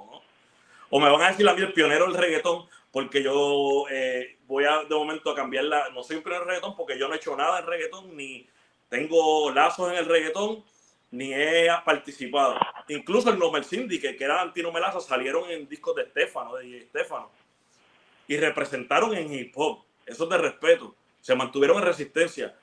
Pero eso no hace el disco de Estefano, un disco de hip hop, hace un ah, lo hace un disco de reggaetón que tenía unos hip hop cantando. Es así. Eh, eh, Una gran eh, diferencia. no, y, y DJ Estefano eh, Prendele, Mike Sí, perdóname. Sí, perdóname, veis. perdóname. No, no, que iba a decir que, que, que, que, eres un chico bien astuto, digo, bien, ah, bien, bien abierto. Bien, I, like, I, like, I, like, I like your way of thinking, and, and that's. Más claro no canta un gallo. Ese es MC Baby, smart man, yeah. Sí, óyeme, eh, vamos a hablar ahora entonces con, con Yalsi sobre su trayectoria y los trabajos que ha hecho con no solamente con 7-9, sino con, con Tech One. Eh, antes de comenzar, yo quiero que ustedes sepan, los felicito a todos porque yo creo que nosotros eh, hemos discutido el tema, pero verdad, eh, eh, profundamente hemos entrado en, áreas que no pensé que íbamos a entrar.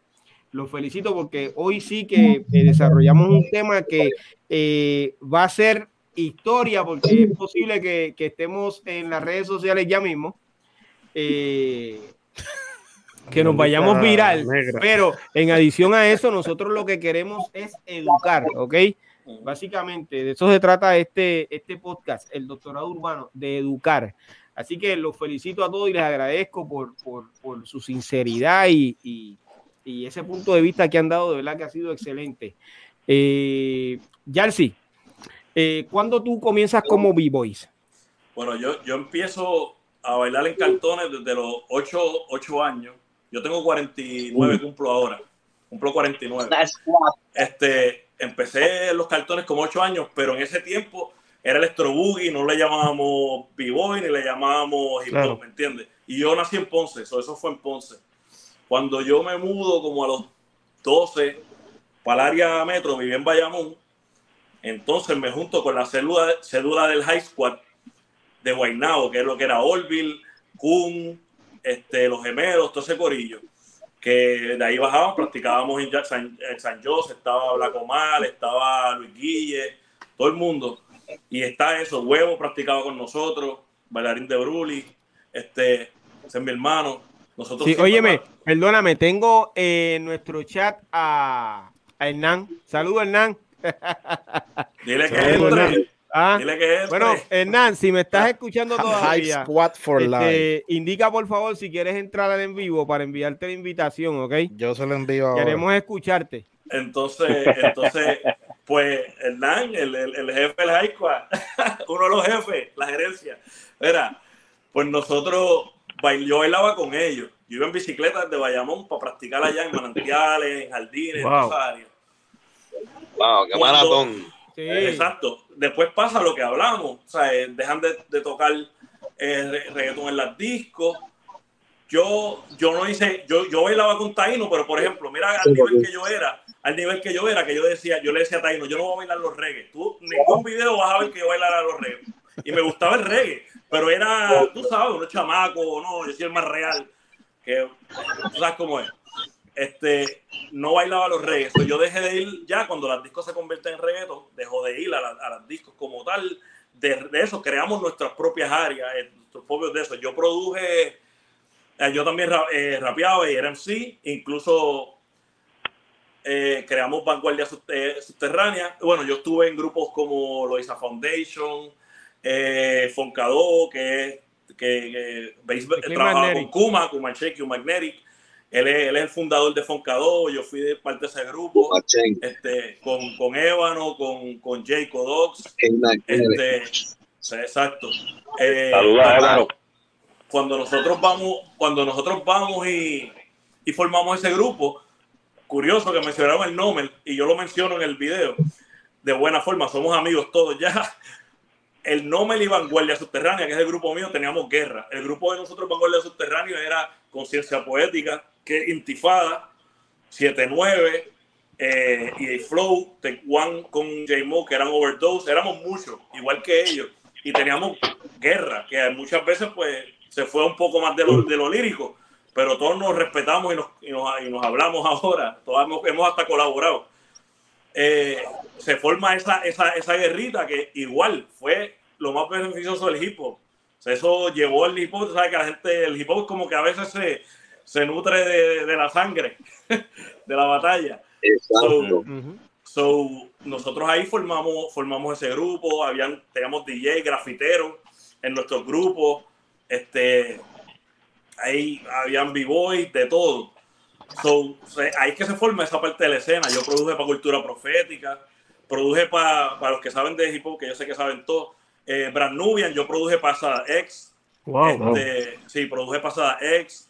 Eh, produje para J-Live, para YG. Eh, produje para gente de Europa, Latinoamérica. Nosotros fuimos a Venezuela, hicimos mucho, mucha música allá. Eh, como dije, nosotros, el, sindicato y nosotros éramos como lados opuestos y ahora estamos juntos. Eh, en cuestión de que colaboramos, nos llevamos. Pero yo produje el primer disco de 7-9, eh, cinco discos de Intifada, el de Tech One, bregábamos discos antes de mixtapes, hacíamos nuestros propios mixtapes, los regábamos. El primer demo de Conciencia Poética, uno de mis grupos, lo grabamos en casa de DJ Playero. Este, él nos prestó el estudio pues nosotros no teníamos equipo ni estudio. Este. Ok, ese, primer, ese primer demo, ¿en qué año fue? Mano, eh, 90 y algo, 90 y algo. 90 y algo. ¿Tú comenzaste rapeando en los años 80 o, o a principios de los años 90? Yo rapeaba, eh, en, cuando grabamos eso yo rapeé, en los 90, con, en, eso que grabamos, grabamos tres canciones. Eh, una de 7-9, una de Luis Díaz y una mía. Este, incluso, eh, no sé si ustedes saben quién es Nebula, que era de, Nebula. de, Nebula.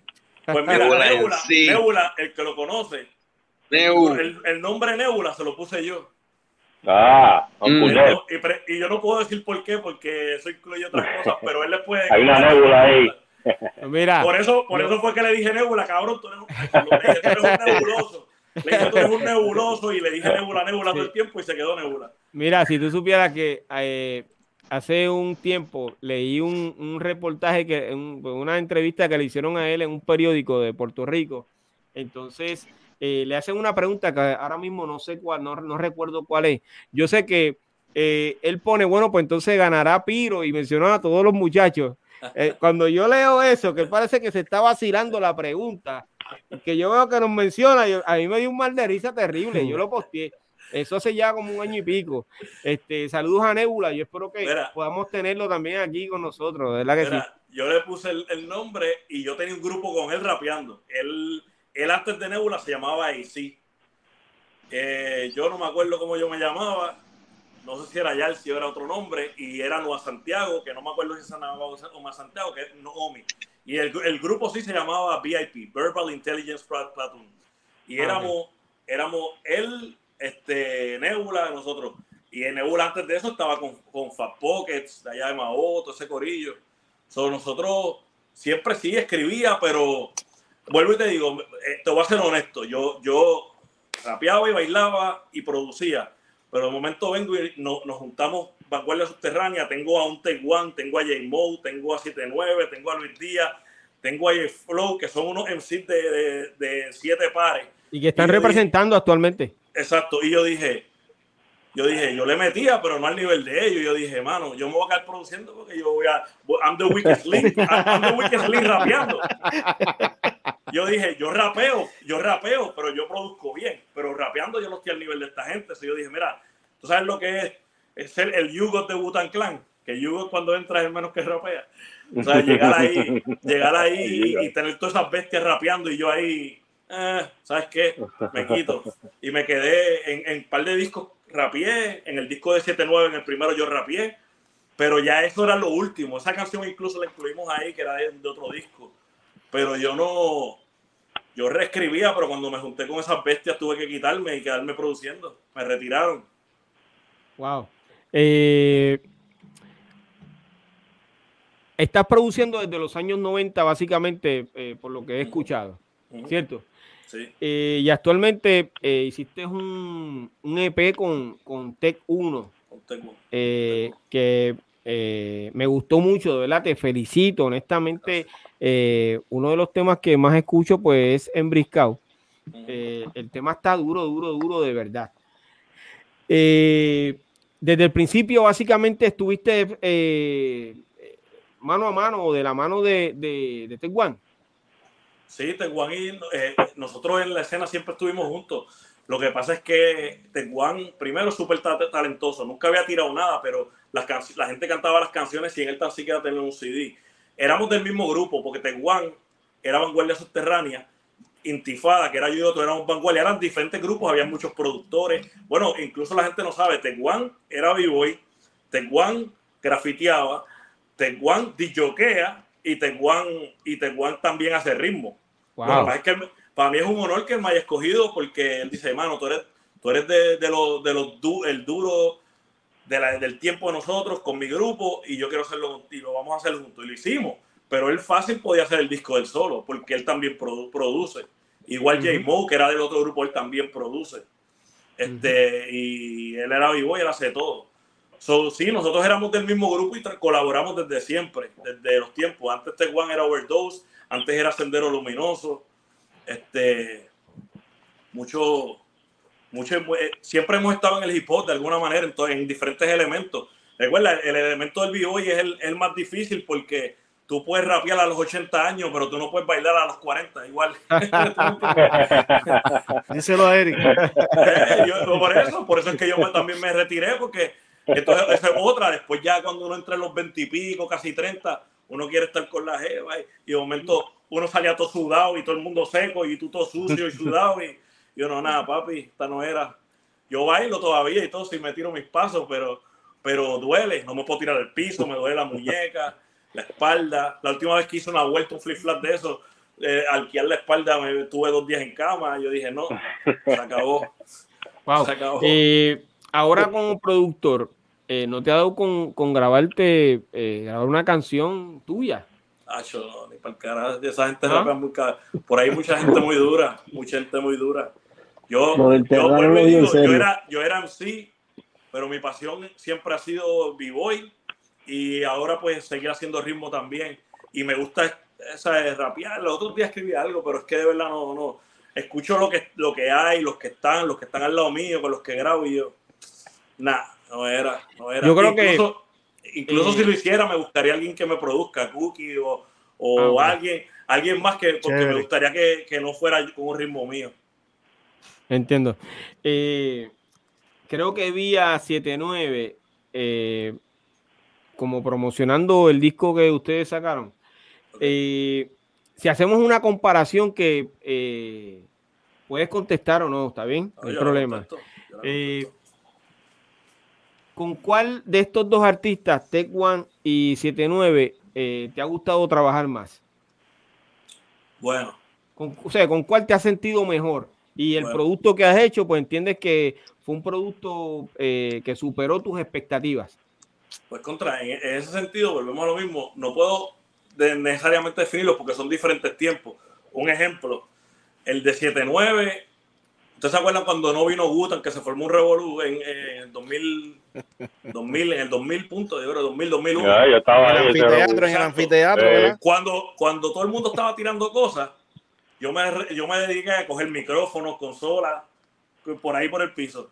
Ese disco se grabó en mi casa, sin acústica, con un micrófono que no es de voces lo mezclé yo sin saber un carajo de mezclar y, y se hizo yo haciendo, o sea, con pocos equipos, con muchas cosas, porque eh, si habla, hablando de Kuma, cuando nosotros hacíamos beats antes incluso, eso era, no era como ahora con una calle, eso era con un a, a, Deo, está, y grabándolo en una cuatro canales de cassette a que quedara. Primero tiraban los drones, después tirabas el sample, que quedaba todo el tiempo ahí, cuatro minutos hasta que, hasta y después lo pasaba son diferentes épocas, diferentes sonidos. Obviamente el sonido de ahora me gusta más. Se grabó en un buen estudio, se masterizó, este, se mezcló bien, se hicieron otras cosas, pero la, el impacto que tuvo en el hip hop, el disco del progreso, fue como que súper grande, ¿me entiendes? Eso no puedo, no puedo, no puedo compararle eso porque ahora son 20, 20 años, exactamente 20 años más tarde que sacó este. Yo me he mantenido produciendo.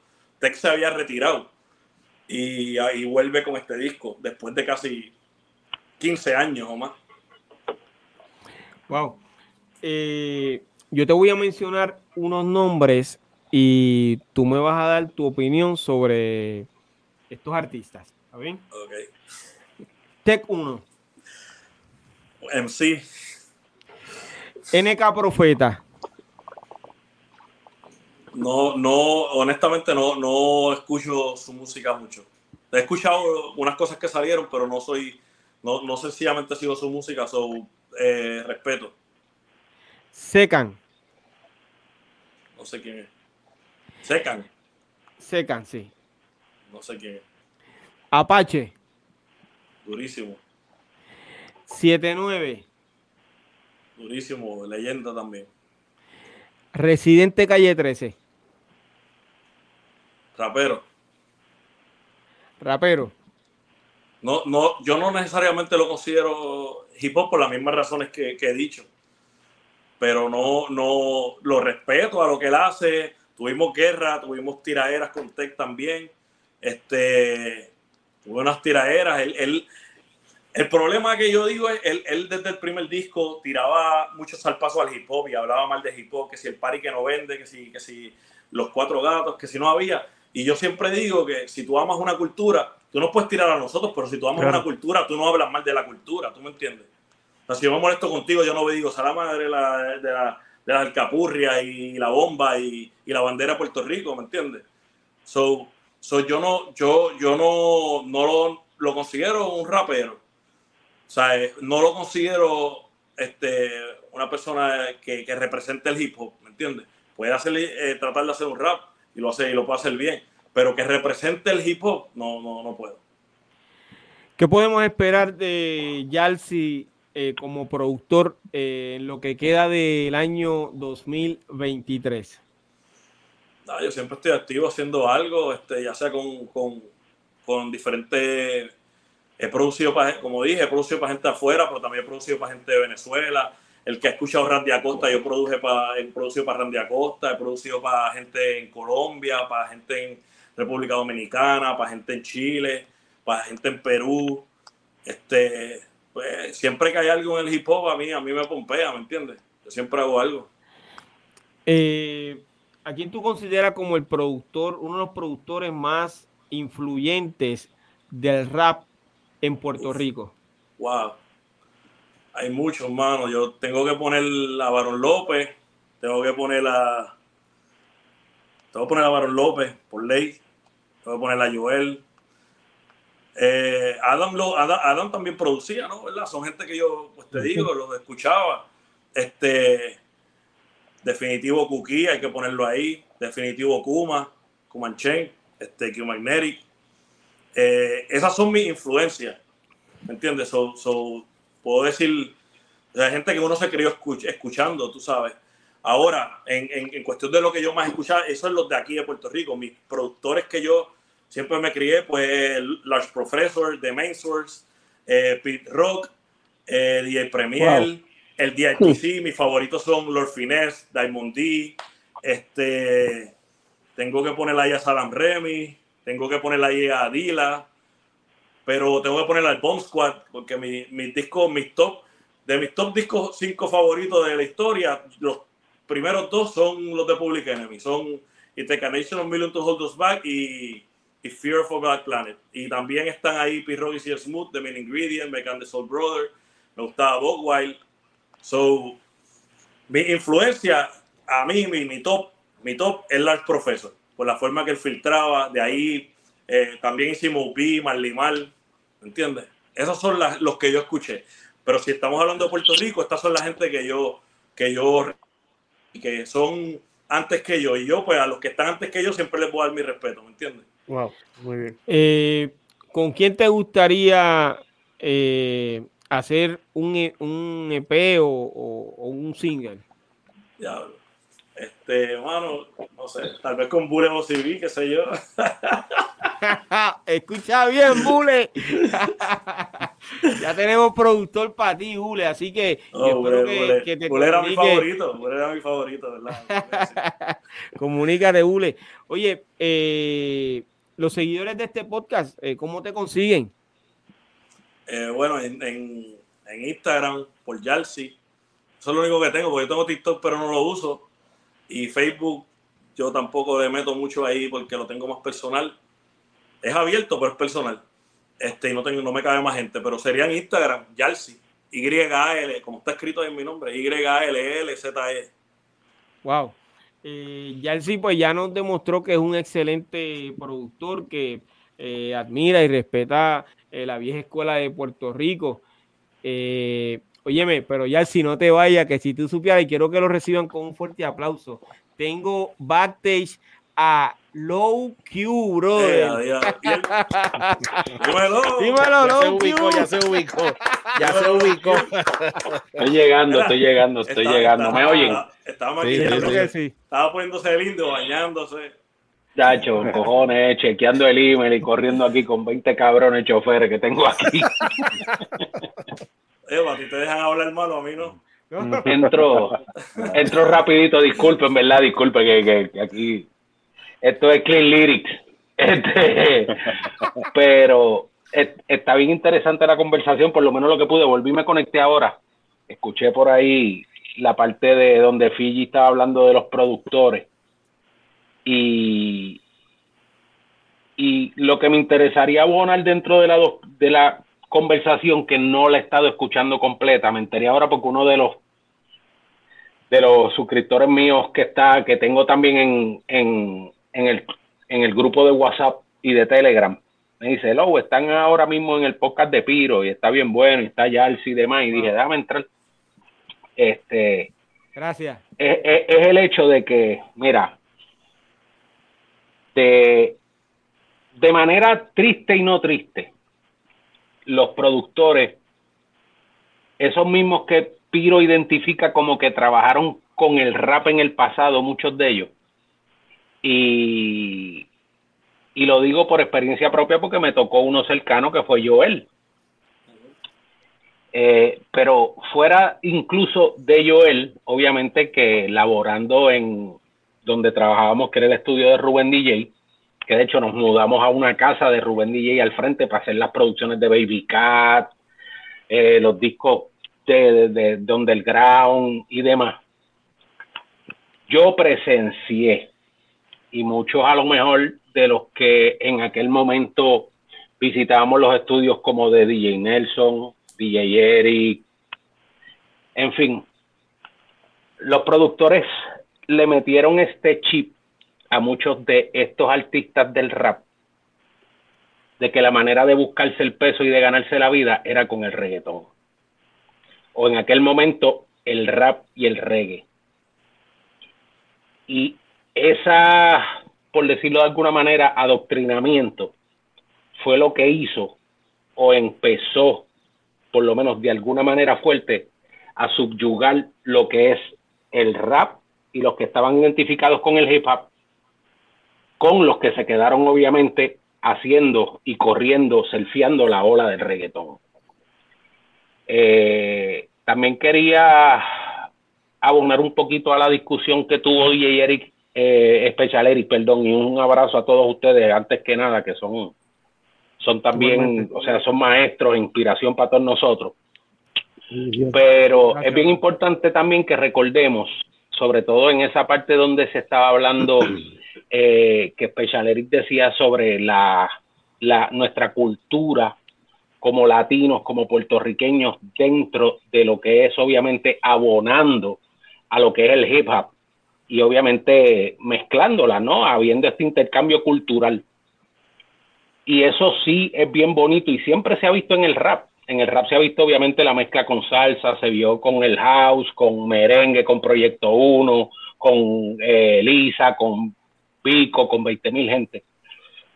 Pero esos son nuestros géneros caribeños. Cuando hablamos de reggaetón, tenemos que ver que aquí no podemos hacernos los locos ni los ciegos de que aquí hay una apropiación cultural que viene de Jamaica. Nosotros no somos oriundos fuera de las islas, por ejemplo, donde existe el calizo, en Santa Cruz, en otras islas. Nosotros no somos oriundos del reggae nosotros adoptamos un patrón como el reggae y lo mezclamos con el rap. El rap como esencia y elemento vocal.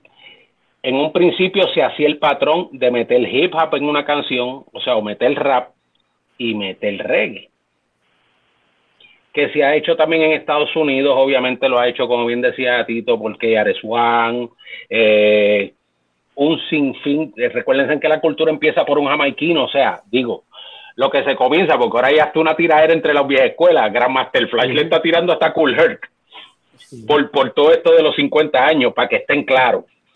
O sea, porque obviamente se ha centrado toda la mayor atención en lo que fue la figura de Cool Herc y de Sandy Campbell, la hermana de él, y ese famoso party eh, en el 1973. Y, y obviamente Cool dice, ya nosotros veníamos desde más atrás y este viernes hubo un party que tiró, que tiró Grandmaster Flash, que tuvo a Charlie Chase y lo de, esa parte quedó hermosísima, estuvo Tony Touch, donde identifican obviamente a Charlie Chase como el primer, el primer DJ boricua el primer DJ boricua en, lo que es la cultura del hip. O sea, con fuerza, con poder, con, relevancia. Y, y, pues nada, eso era lo que, lo que, lo que quería abonar, que, que nosotros, o sea, y cuando digo nosotros me identifico por lo que ha pasado el rap de Puerto Rico en cuanto a toda su transformación y cómo de un momento dado, por el hecho de la incidencia, la popularidad y lo que un público quería, se fue metiendo en una esquina y en una esquina y en una esquina. Y son bien poquitos los que se quedaron, obviamente, con el romanticismo del rap, haciendo hip hop por amor al hip hop, para que entiendan, porque en ningún momento esta gente, ni el Nomer Syndicate que eventualmente vino después, ni de igual manera Vanguardia Subterránea, que fue otro colectivo. Después de ahí tenemos otro problema más, que es el relevo generacional, donde obviamente no tuvimos relevo generacional en el rap. Hay exponentes de rap, pero con los dos grandes colectivos que yo diría que sí trajeron público, que yo presencié, ver fanaticada viva, o sea, meter cinco mil, seis mil personas en un anfiteatro no los mete todo el mundo ni sea con reggaetón, ni sea en aquellos momentos. Y Vanguardia lo hizo.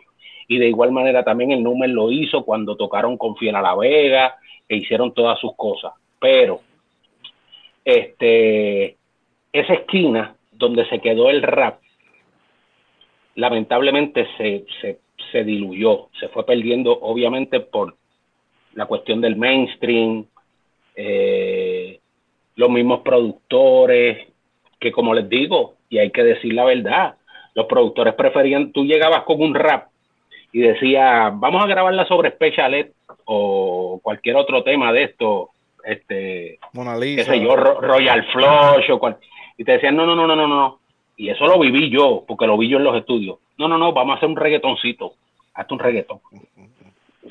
Y obviamente por ahí empezó un adoctrinamiento donde la gente, pues, obviamente era favorable a hacer reggaetón y todavía sigue siendo favorable haciendo hacer reggaetón para no el que quiera hacer cultura, sino el que quiera hacer Negocio. Vamos a hablar claro. Cultura es una cosa y cuando yo hablo de esta gente y yo los veo muchos de ellos en documentales como los de Amazon, a hablar de la cultura, a veces ahí es donde chocamos un poquito en ideales, porque no son los héroes de verdad que, que tienen que cargar esa bandera. Y ese fue el mismo problema que tuvo Capela recientemente con las expresiones con lo de Residente. Mm. Y es el hecho de que es el que se jodió desde abajo. No fue el que llegó con la motora ya hecha a grabar el sándwich de salchicha y me hice famoso. y, ahora voy a hacer, ahora voy a ser el más rapero porque grabo con Nash. Y el, una canción como Rap Bruto. Y el mismo Acapela nos mencionó a nosotros en, A todos, porque es que son referentes de ellos, porque los únicos que fueron no fue ningún reggaetonero ni ningún productor de reggaetón a Venezuela a la cumbre de Venezuela. La cumbre de No, fueron los underground de Puerto Rico, que en ese momento estaban, obviamente, la vanguardia subterránea era lo que capitaneaba ese momento, era el boom dentro del underground del rap latinoamericano y esa gente fue a México y ellos grabaron con Boca Floja, School 77, grabaron por ahí para abajo con un montón de gente que a lo mejor muchos de ustedes ni conocen. Grabamos en Perú, Colombia, Chile, en todos lados, Venezuela. Nosotros vimos a Cancelbero cuando estaba en el, otro grupo que él tenía con Supa y toda esta gente de, siempre. Sí, con Básico.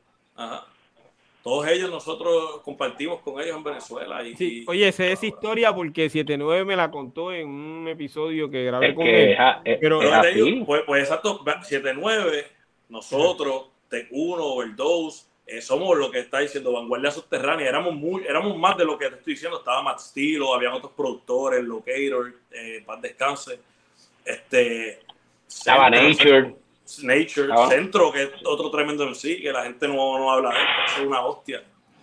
Eh, eh, Carl, entonces, para, para ti, eh, el reggaetón no tiene su propia cultura. Es básicamente una subcultura dentro de, de, perdón, una subcultura de la, de la cultura. Es, es, es, un subgénero dentro de lo que vendría siendo el rapero. yo el reggaetón como lo defino y siempre lo he definido, pues básicamente un dancehall criollo, criollizado en Puerto Rico. Eso es un dancehall. Cuando tú buscas los patrones y buscas, eso sigue siendo dancehall. El dembow es, es, es un dancehall criollizado en República Dominicana. Así mismo le llamaban en español. Por eso. Entonces, ¿qué pasa? Que todos esos patrones siguen siendo los mismos. Aunque la demanda no prospere, porque obviamente tú no puedes inscribir un patrón básico, hablando de la demanda que tiene Steven Clevey eh, a todos los reggaetoneros, que son ridículos, esa demanda es sobre 150 artistas. Y yo entiendo, obviamente entiendo la razón, pero ellos no tienen tampoco, mediante lo que, lo que te da la ley del copyright infringement en cuanto a eso, ellos están bien errados, ellos están yendo bajo un argumento bien, bien, una cuerda, pero una cuerda bien floja, porque es un, es un patrón rítmico, es como decir que el que la clave del palito de la salsa. Exacto, el metrónomo. Diga, diga hoy, eso es mío. Eso me lo inventé yo allá en África. Y venga entonces el tipo y demande, olvídate, a la Fania desde el 1960, vaya récord, tico, a todo el mundo para acá. Fue el primero que hizo tum tum pa. Oh, Igual, igual, es lo mismo. Por, eso es que pero, cuando Pero sigue siendo dancehall, aunque le pongan un nombre y lo criollicen en Puerto Rico y se den puños en el pecho como que esto no lo inventamos nosotros, sí, el sonido, lo que eventualmente se elaboró pero la base rítmica y el fundamento de eso está en el reggae. Eso tú no lo puedes negar. Eso es dancehall. Es un dancehall criollo boricua y es un subgénero. creo que una, una, una de las cosas por las que los que cantaron eh, reggae en español, dancehall, ragamuffin, están con, una espinita con, con nosotros los boricuas es por querer, a, por, porque nosotros, y digo nosotros porque pues soy boricua, pero quisimos de una, de, una manera adueñarnos de un género que no nos inventamos, sino que lo desarrollamos. Entonces, claro, eh, querer decir, querer decir, somos la, la, la, cuna, y esto vuelvo y repito, mi gente, estos son temas de educación, aquí no hay nada personal, estamos siendo objetivos. Este, decir que, que nosotros nos inventamos es un poquito eh, egocentrista porque tenemos que darle crédito y parte de la cultura es reconocer al que estuvo antes. Es como decir que todo el tiempo estemos hablando de rap en español sin, sin, sin, sin nunca hablar del rap en inglés cuando, cuando salió de allá. Entonces, este, hay que darle crédito a que el boricua tiene una inteligencia brutal y que a través del sazón se desarrolló y logramos tener un, tumpa tumpa distinto. Amén. ahí nos podemos dar en el pecho porque evolucionamos, pero no significa que lo inventamos. Entonces, hay que darle crédito tanto a lo que vino de allá con el reggae como a lo que vino de allá con el rap en inglés. Nosotros somos gente que estamos dentro del eje, que gracias a Dios participamos de, de este desarrollo, que inclusive los mismos americanos le dan crédito a que los boricuas estuvieron en el comienzo del hip hop, pero no significa que lo comenzaron los boricuas. Entonces, ahí es donde entra la humildad y, sacar afuera el egocentrismo de decir, yo no lo inventé, pero fui parte del comienzo. Es distinto. Lo que pasa, lo que pasa, lo que pasa es que en cuestión de lo del comienzo, sí, eh, ok, recuérdate, todos los elementos existían ya. El, el eh, había gente que habían rapeado en los 40, incluso en África estaban los riots, eh, y allá en hay videos de Nigeria en los 50 bailando como pasos de vivo, e incluso los Mills Brothers y mucha gente que o rapeaban o bailaban. Toda la raíz siempre va a ser África. Pero también. Yo te, puedo, yo te puedo decir, yo te puedo decir, y perdona Tito, yo te puedo decir que hasta Roberto Rodena briqueaba. Exacto, eso es lo que yo dije ahorita. Exacto, exacto. Eh, que a eso voy. Él y el hermano en Mayagüez. Que a eso voy, que a eso voy.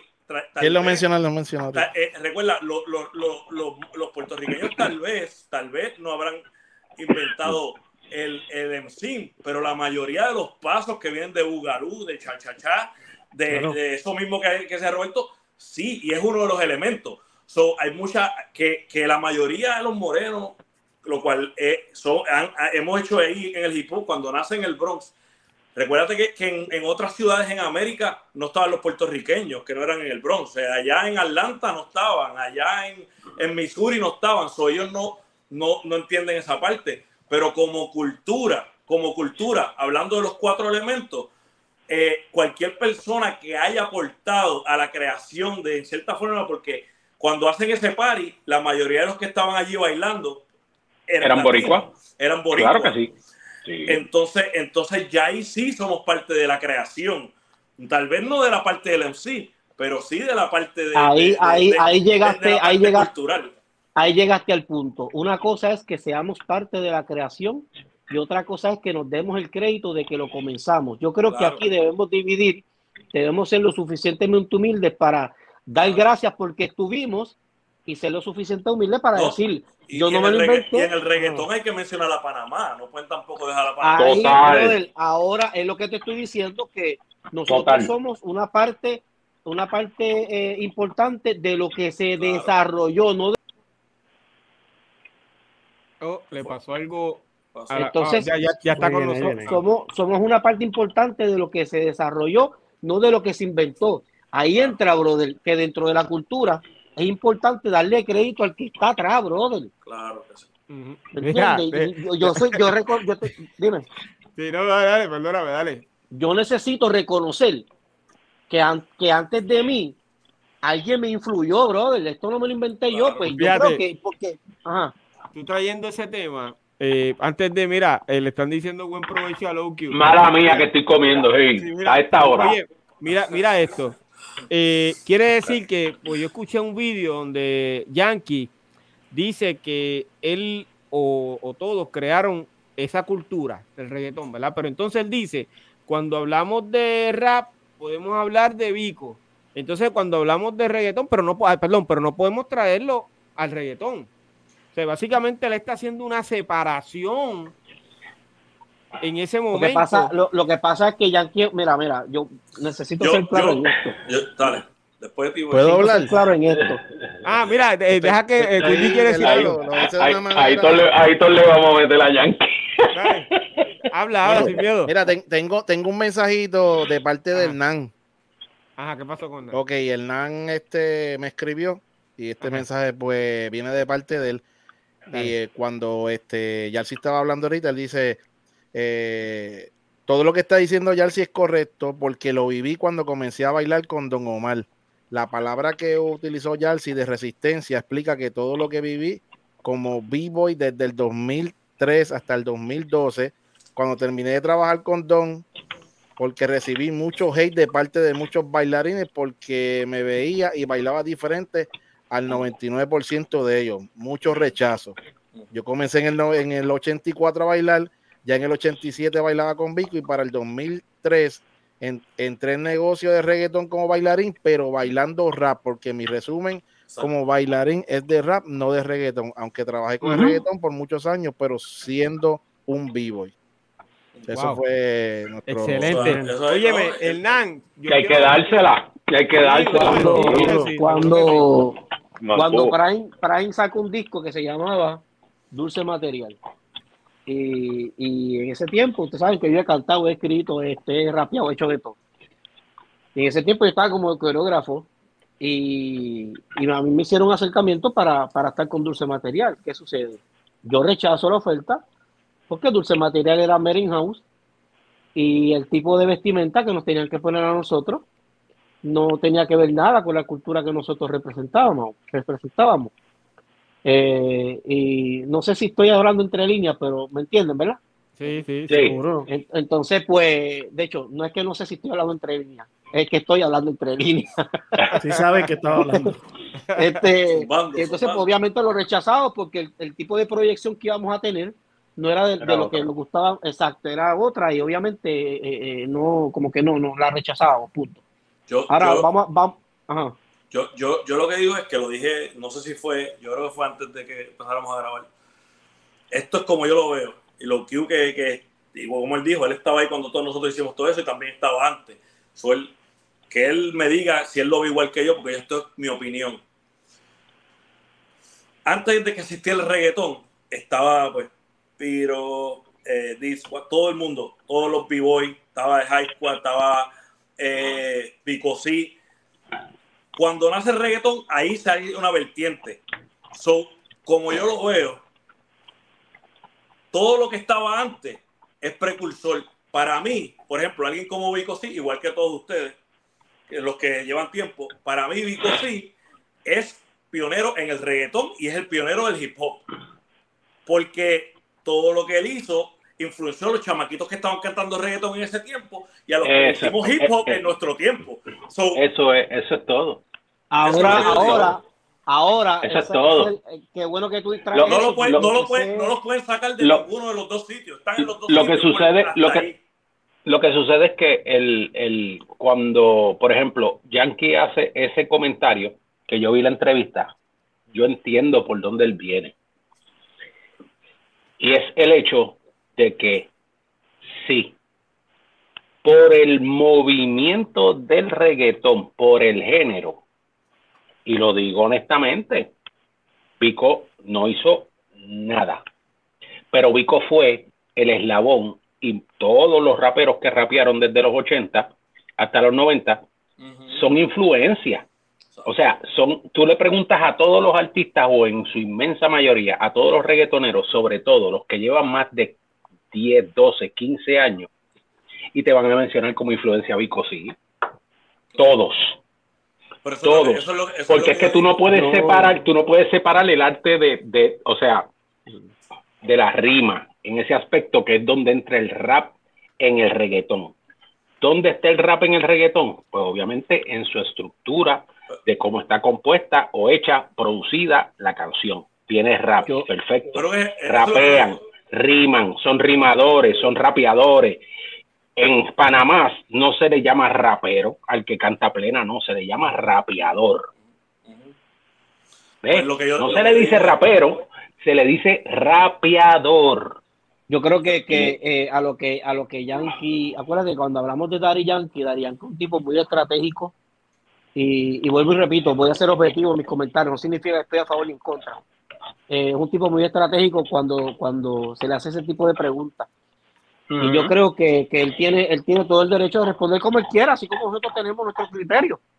Pero, pero yo creo que él estaba defendiendo más eh, los que los que se comieron el, claro, los que vienen desde abajo. Claro, porque Yankee está defendiendo su marca. Él está respondiendo a la marca.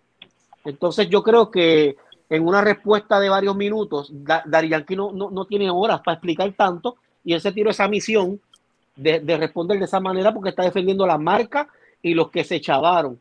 Ahora, yo por, por lo menos Eric Morales, yo reconozco quién estuvo quién ayudó y hasta quién no ayudó. Pero ya cuando, pero obviamente, tú sabes que aquí es muy estratégico, es un hombre élite dentro del género y él no va a responder de una manera donde su marca se sienta debilitada. Eso le trajo obviamente algunos, algunos sinsabores, pero, pero pues eso él, él, está, si él está seguro de lo que respondió, él va a estar seguro de, cómo entonces él, va a, enfrentar eso. Así que, eh, eh, yo estoy de acuerdo con eso. Pero lo que yo digo es, por ejemplo, en el reggaetón yo no voy a hablar porque yo no, como no lo vivo ni lo, ni lo hago, pues allá ellos. Pero por ejemplo en el hip hop, que podría ser el mismo tema, ¿verdad? Negro hizo Dinois, empezó con los Dinois, hizo el reggaetón, playero igual.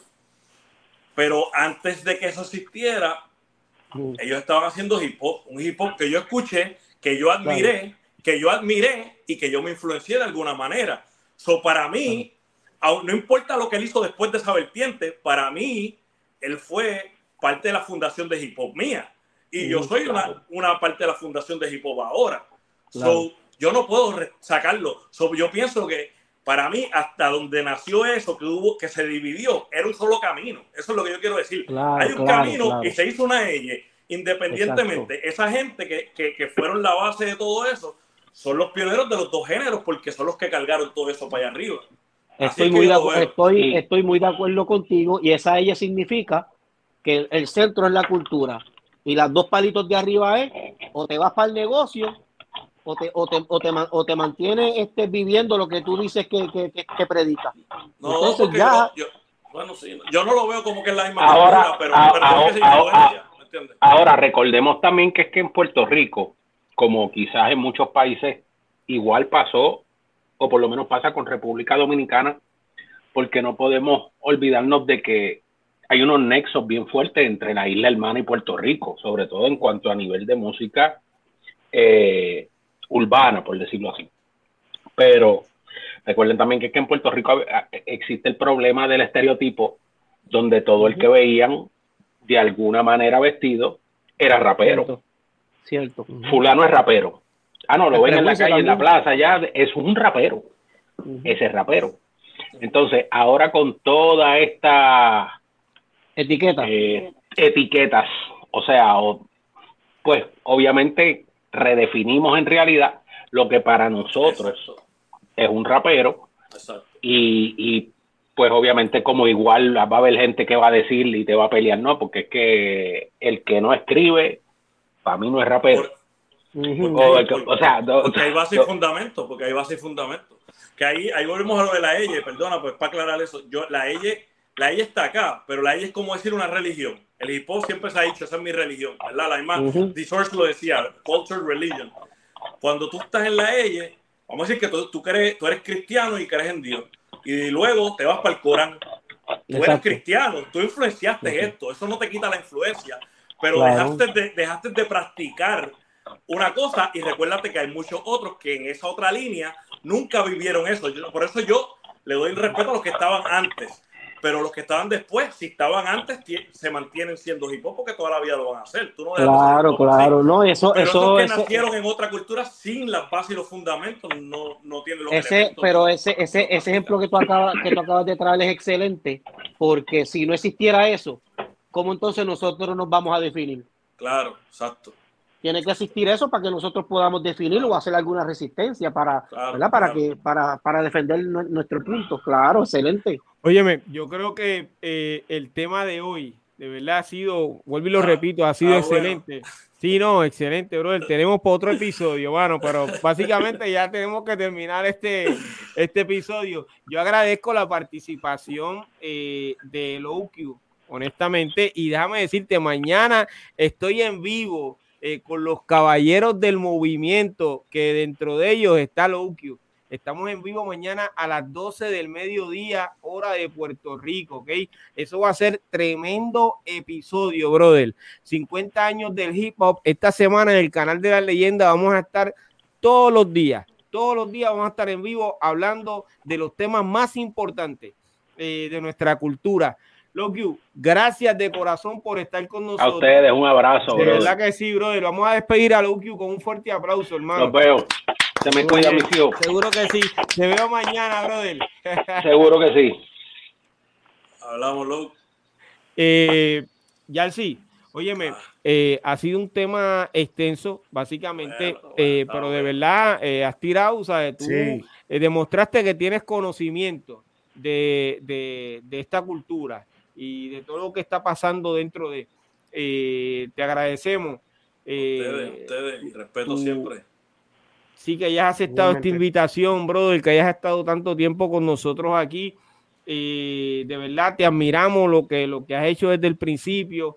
te deseamos mucho éxito en tus nuevos proyectos y si podemos tener algún momento a, a Tech One o cuando vuelvan a grabar, hermano, este, comunícate conmigo porque entonces me gustaría yo hablo con él, él es, fanático, él es fanático tuyo también. Gracias, gracias, brother. Gracias de todo corazón a Tech 1. Nosotros, este, mira, los que vivimos el hip hop, respetamos, eso es una base. Si tú no respetas lo que estaba antes, tú no eres hip hop, hermano. Tú tienes que saber las bases y los fundamentos. Y tú no puedes tener hip hop sin base y fundamento. ¿Y qué es la base de lo que estaba antes? Eso es así, brother. De verdad que sí. Eh, gracias, gracias de corazón. También agradezco a, a, Hernán, brother, por el mensaje que nos envió. No se, no se quiso conectar, pero para adelante. No, pero yo sé que va a estar aquí pronto. ¿Oíste, Hernán? eh, muchachos, vamos a despedir a, a Yalsi con un fuerte aplauso, brother, que se lo merece. Gracias por haber venido. ¡Wow! ¡Qué bendición, hermano! Gracias, brother. Bendiciones, mi respeto. Seguro que sí, brother. Éxito. Eh, Fíjaro. Dímelo.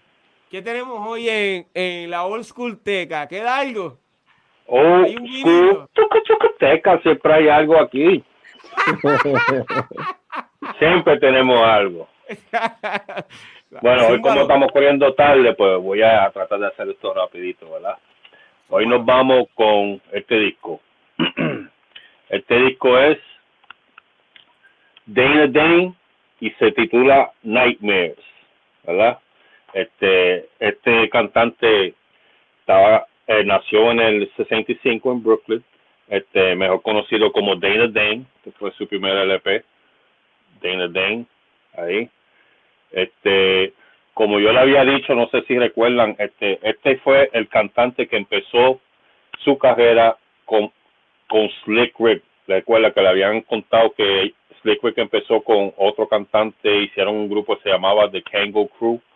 Después Slick Rick firmó con este Dougie Fresh y todo eso, pero anterior a Dougie Fresh, él estaba con este MC que es Dana Dane, ellos tenían un grupo que se llamaba este The Kango Crew, ¿verdad? Este, sonaba bien similar a Slick Rick, con ese acento, ¿verdad? De, de, allá, pero que la diferencia es que pues, la, el acento de Slick Rick era auténtica, la de él era solamente lo hacía cuando rapeaba, en verdad no hablaba así, ¿verdad? En el 85, este, este hombre se graduó de, de, la superior y ahí mismo entonces firma con esta compañía que es Profile Records, ¿verdad? Eh, ya la había firmado con ellos en el 87, que saca su primer LP, que es su primer EP, que se llama así, Day in the Day with Fame, que está aquí. Dana Dane with Fame. Right. Ok. Este fue el primer este, rapero solista de Brooklyn que su álbum fue oro, ¿verdad? Este, lo que le ayudó mucho a este álbum hice oro fue el sencillo este de que estamos hablando hoy, discutiendo hoy, que es el sencillo de Nightmares, que recuerda decía Nightmares of the Night. Nightmares, era como que una historia de que le daban unas pesadillas. Él era como un cantante, él era conocido por ser un cantante que también contaba mucha historia, así como Slick Rick, y con, comedia y cosas así, ¿verdad? Siempre estaba metiendo el toque de comedia. Este, el disco de de Nightmares y también pegó un disco que se llamaba Cinderella, como Cinderella, pero Cinderella, este, y es más o menos como la historia de Cinderella, pero como si él fuera Cinderella, pero obviamente Cinderella, ¿verdad?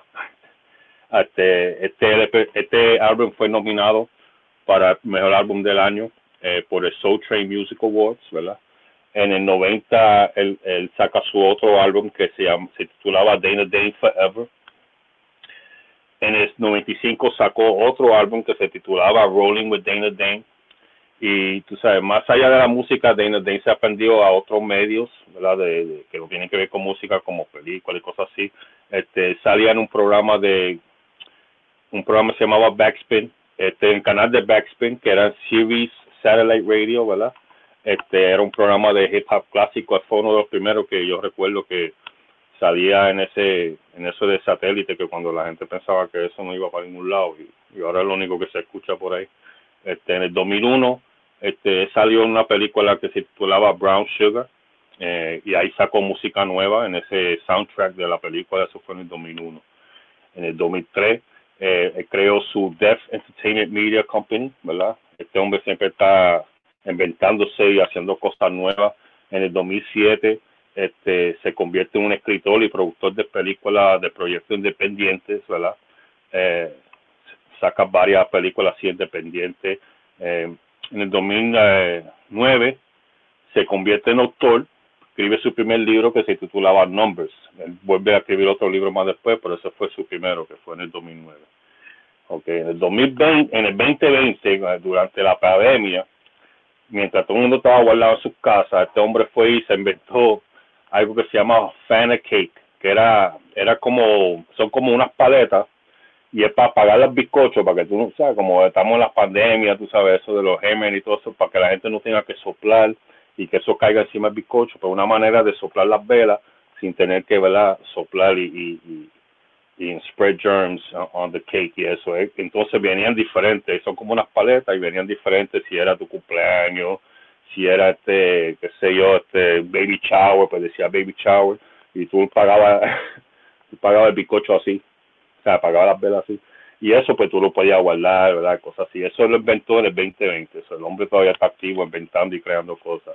En adición a hacer, en adición de todavía él sale en, show en vivo, hace su, sus presentaciones, él está en un grupo que se, se llama The Alumni, Alumni, ¿verdad? En ese grupo está él, Dana Dane, está Kwame, que es Special Ed, que había mencionado a Kwame un poquito atrás, eh, está Chubb Rock, Special Ed, y Mooney Love, y también está Craig Nice, del grupo Nice Smooth, ¿verdad?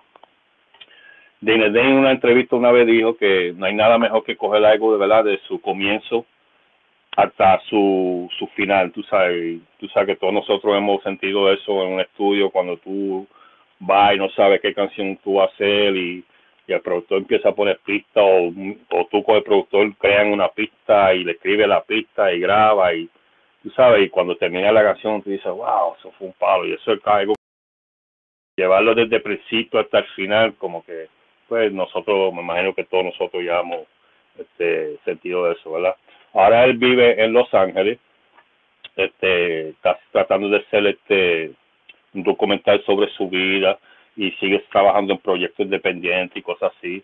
Este, Dana Dane cree mucho en darle para atrás a la gente que ¿verdad? más necesitan. Eh, siempre, siempre está en diferentes cosas dándole para atrás a la gente más necesitada. Um, su misión es restablecer la unión entre la gente mundialmente usando el hip hop, la cultura de hip hop, ¿verdad? Porque él piensa que si tú estás metido en el hip hop, de alguna manera tú tienes que tener pensamiento creativo. Y, es, y eso para él es uno de los componentes más importantes para una sociedad saludable, ¿verdad? Tener pensamiento creativo. con eso concluyemos hoy eh, lo de Old School Teca. Nos fuimos con Dana Day, ¿verdad? Y la semana que viene nos vamos con otro vinilo de aquí el Old School Teca, Biblioteca. ya te digo, ahí para abajo. ¡Wow! brother, pero te felicito, eso quedó espectacular, brother. y en esta semana, hermano, de verdad que tú te ranqueaste, honestamente. Te felicito de corazón. Óyeme, 50 eh, años de hip hop. Eh, lo estamos celebrando, como bien lo he dicho desde que comenzó este episodio en el canal de las leyendas. Eh, yo los invito a todos a que se mantengan conectados con nosotros. mañana estoy en vivo con los caballeros del movimiento. y ustedes van a ver quiénes van a estar ahí, ¿ok? Así que no te lo puedes perder a las 12 del mediodía. El miércoles estoy a las 3 de la tarde y a las 9 de la noche también. Eh, transmitiendo en vivo con España y Colombia. Y el viernes eh, estoy con todos eh, los pioneros del rap de diferentes partes del mundo como Uruguay, México, Colombia, España, Puerto Rico. wow, son tantos. Chile. Chile. Eh, son tantos, pero de verdad van a estar eh, con nosotros compartiendo y saludando a la población del hip hop. Este jueves voy a estar con Claudio Flores eh, en su página de TikTok, así que no te lo puedes perder porque voy a estar hablando sobre el movimiento de rap en Puerto Rico y sobre el rap chileno. muchachos, vamos a despedir este episodio. Eh, agradezco de todo corazón que, se hayan presentado aquí. Eh, luego vamos a dar un jaloncito de oreja a uno que llega tarde, que ahora lo cogió de, de vacío. No, pero, pero, espera, espera, pero, pero Kulji, este, se encontró con uno de nuestros colegas, este, Zumba Kulji. Sí, sí, con Ángel López, que le envía saludos a cada uno de ustedes. Wow, brother. Ángel, Ángel López. Y oye, cuando le dije, mira, este, te queremos allí para que compartas un día con nosotros, súper emocionado, estábamos un corillo de gente, ¿entiendes? Y él dijo, mira, yo quiero estar ahí con los muchachos, enviarle saludos, un fuerte abrazo a todos. Así que pronto estará el gran Ángel López con nosotros aquí en el Doctorado Urbano. Qué chévere, brother. Yo espero que sea pronto. Eh, nosotros admiramos y respetamos a, Angel, de verdad, y nosotros, de verdad, que hemos hablado un montón de veces de él aquí en este, en este podcast, y que este, la voz de este individuo es otra cosa, ¿ok? Y el éxito que ha tenido este, eh, dentro de, lo que ha hecho, de verdad que nosotros nos sentimos muy orgullosos porque eh, no solamente él es el, un talentoso, es parte de nosotros, él viene de la vieja escuela también, ¿ok? Eso es así. Eh, te esperamos pronto, ¿ok? Así que, muchachos. Yo espero que con eso el jalón ya haya sí, no, ya caducado. Sí, sí, estaba ocupado, estaba ocupado porque. Hiciste muy bien, hiciste muy bien. Te redimiste. Estás redimido ya. Oye, como sabe, como sabe. Hey. Gracias, Eri. Muy bien, muy bien. Y en el primer capítulo, ahí estoy yo. No quiero que te ofenda, pero yo soy la historia. Me llaman leyenda. Ah, no quiero que te ofenda, pero yo soy la historia. Banda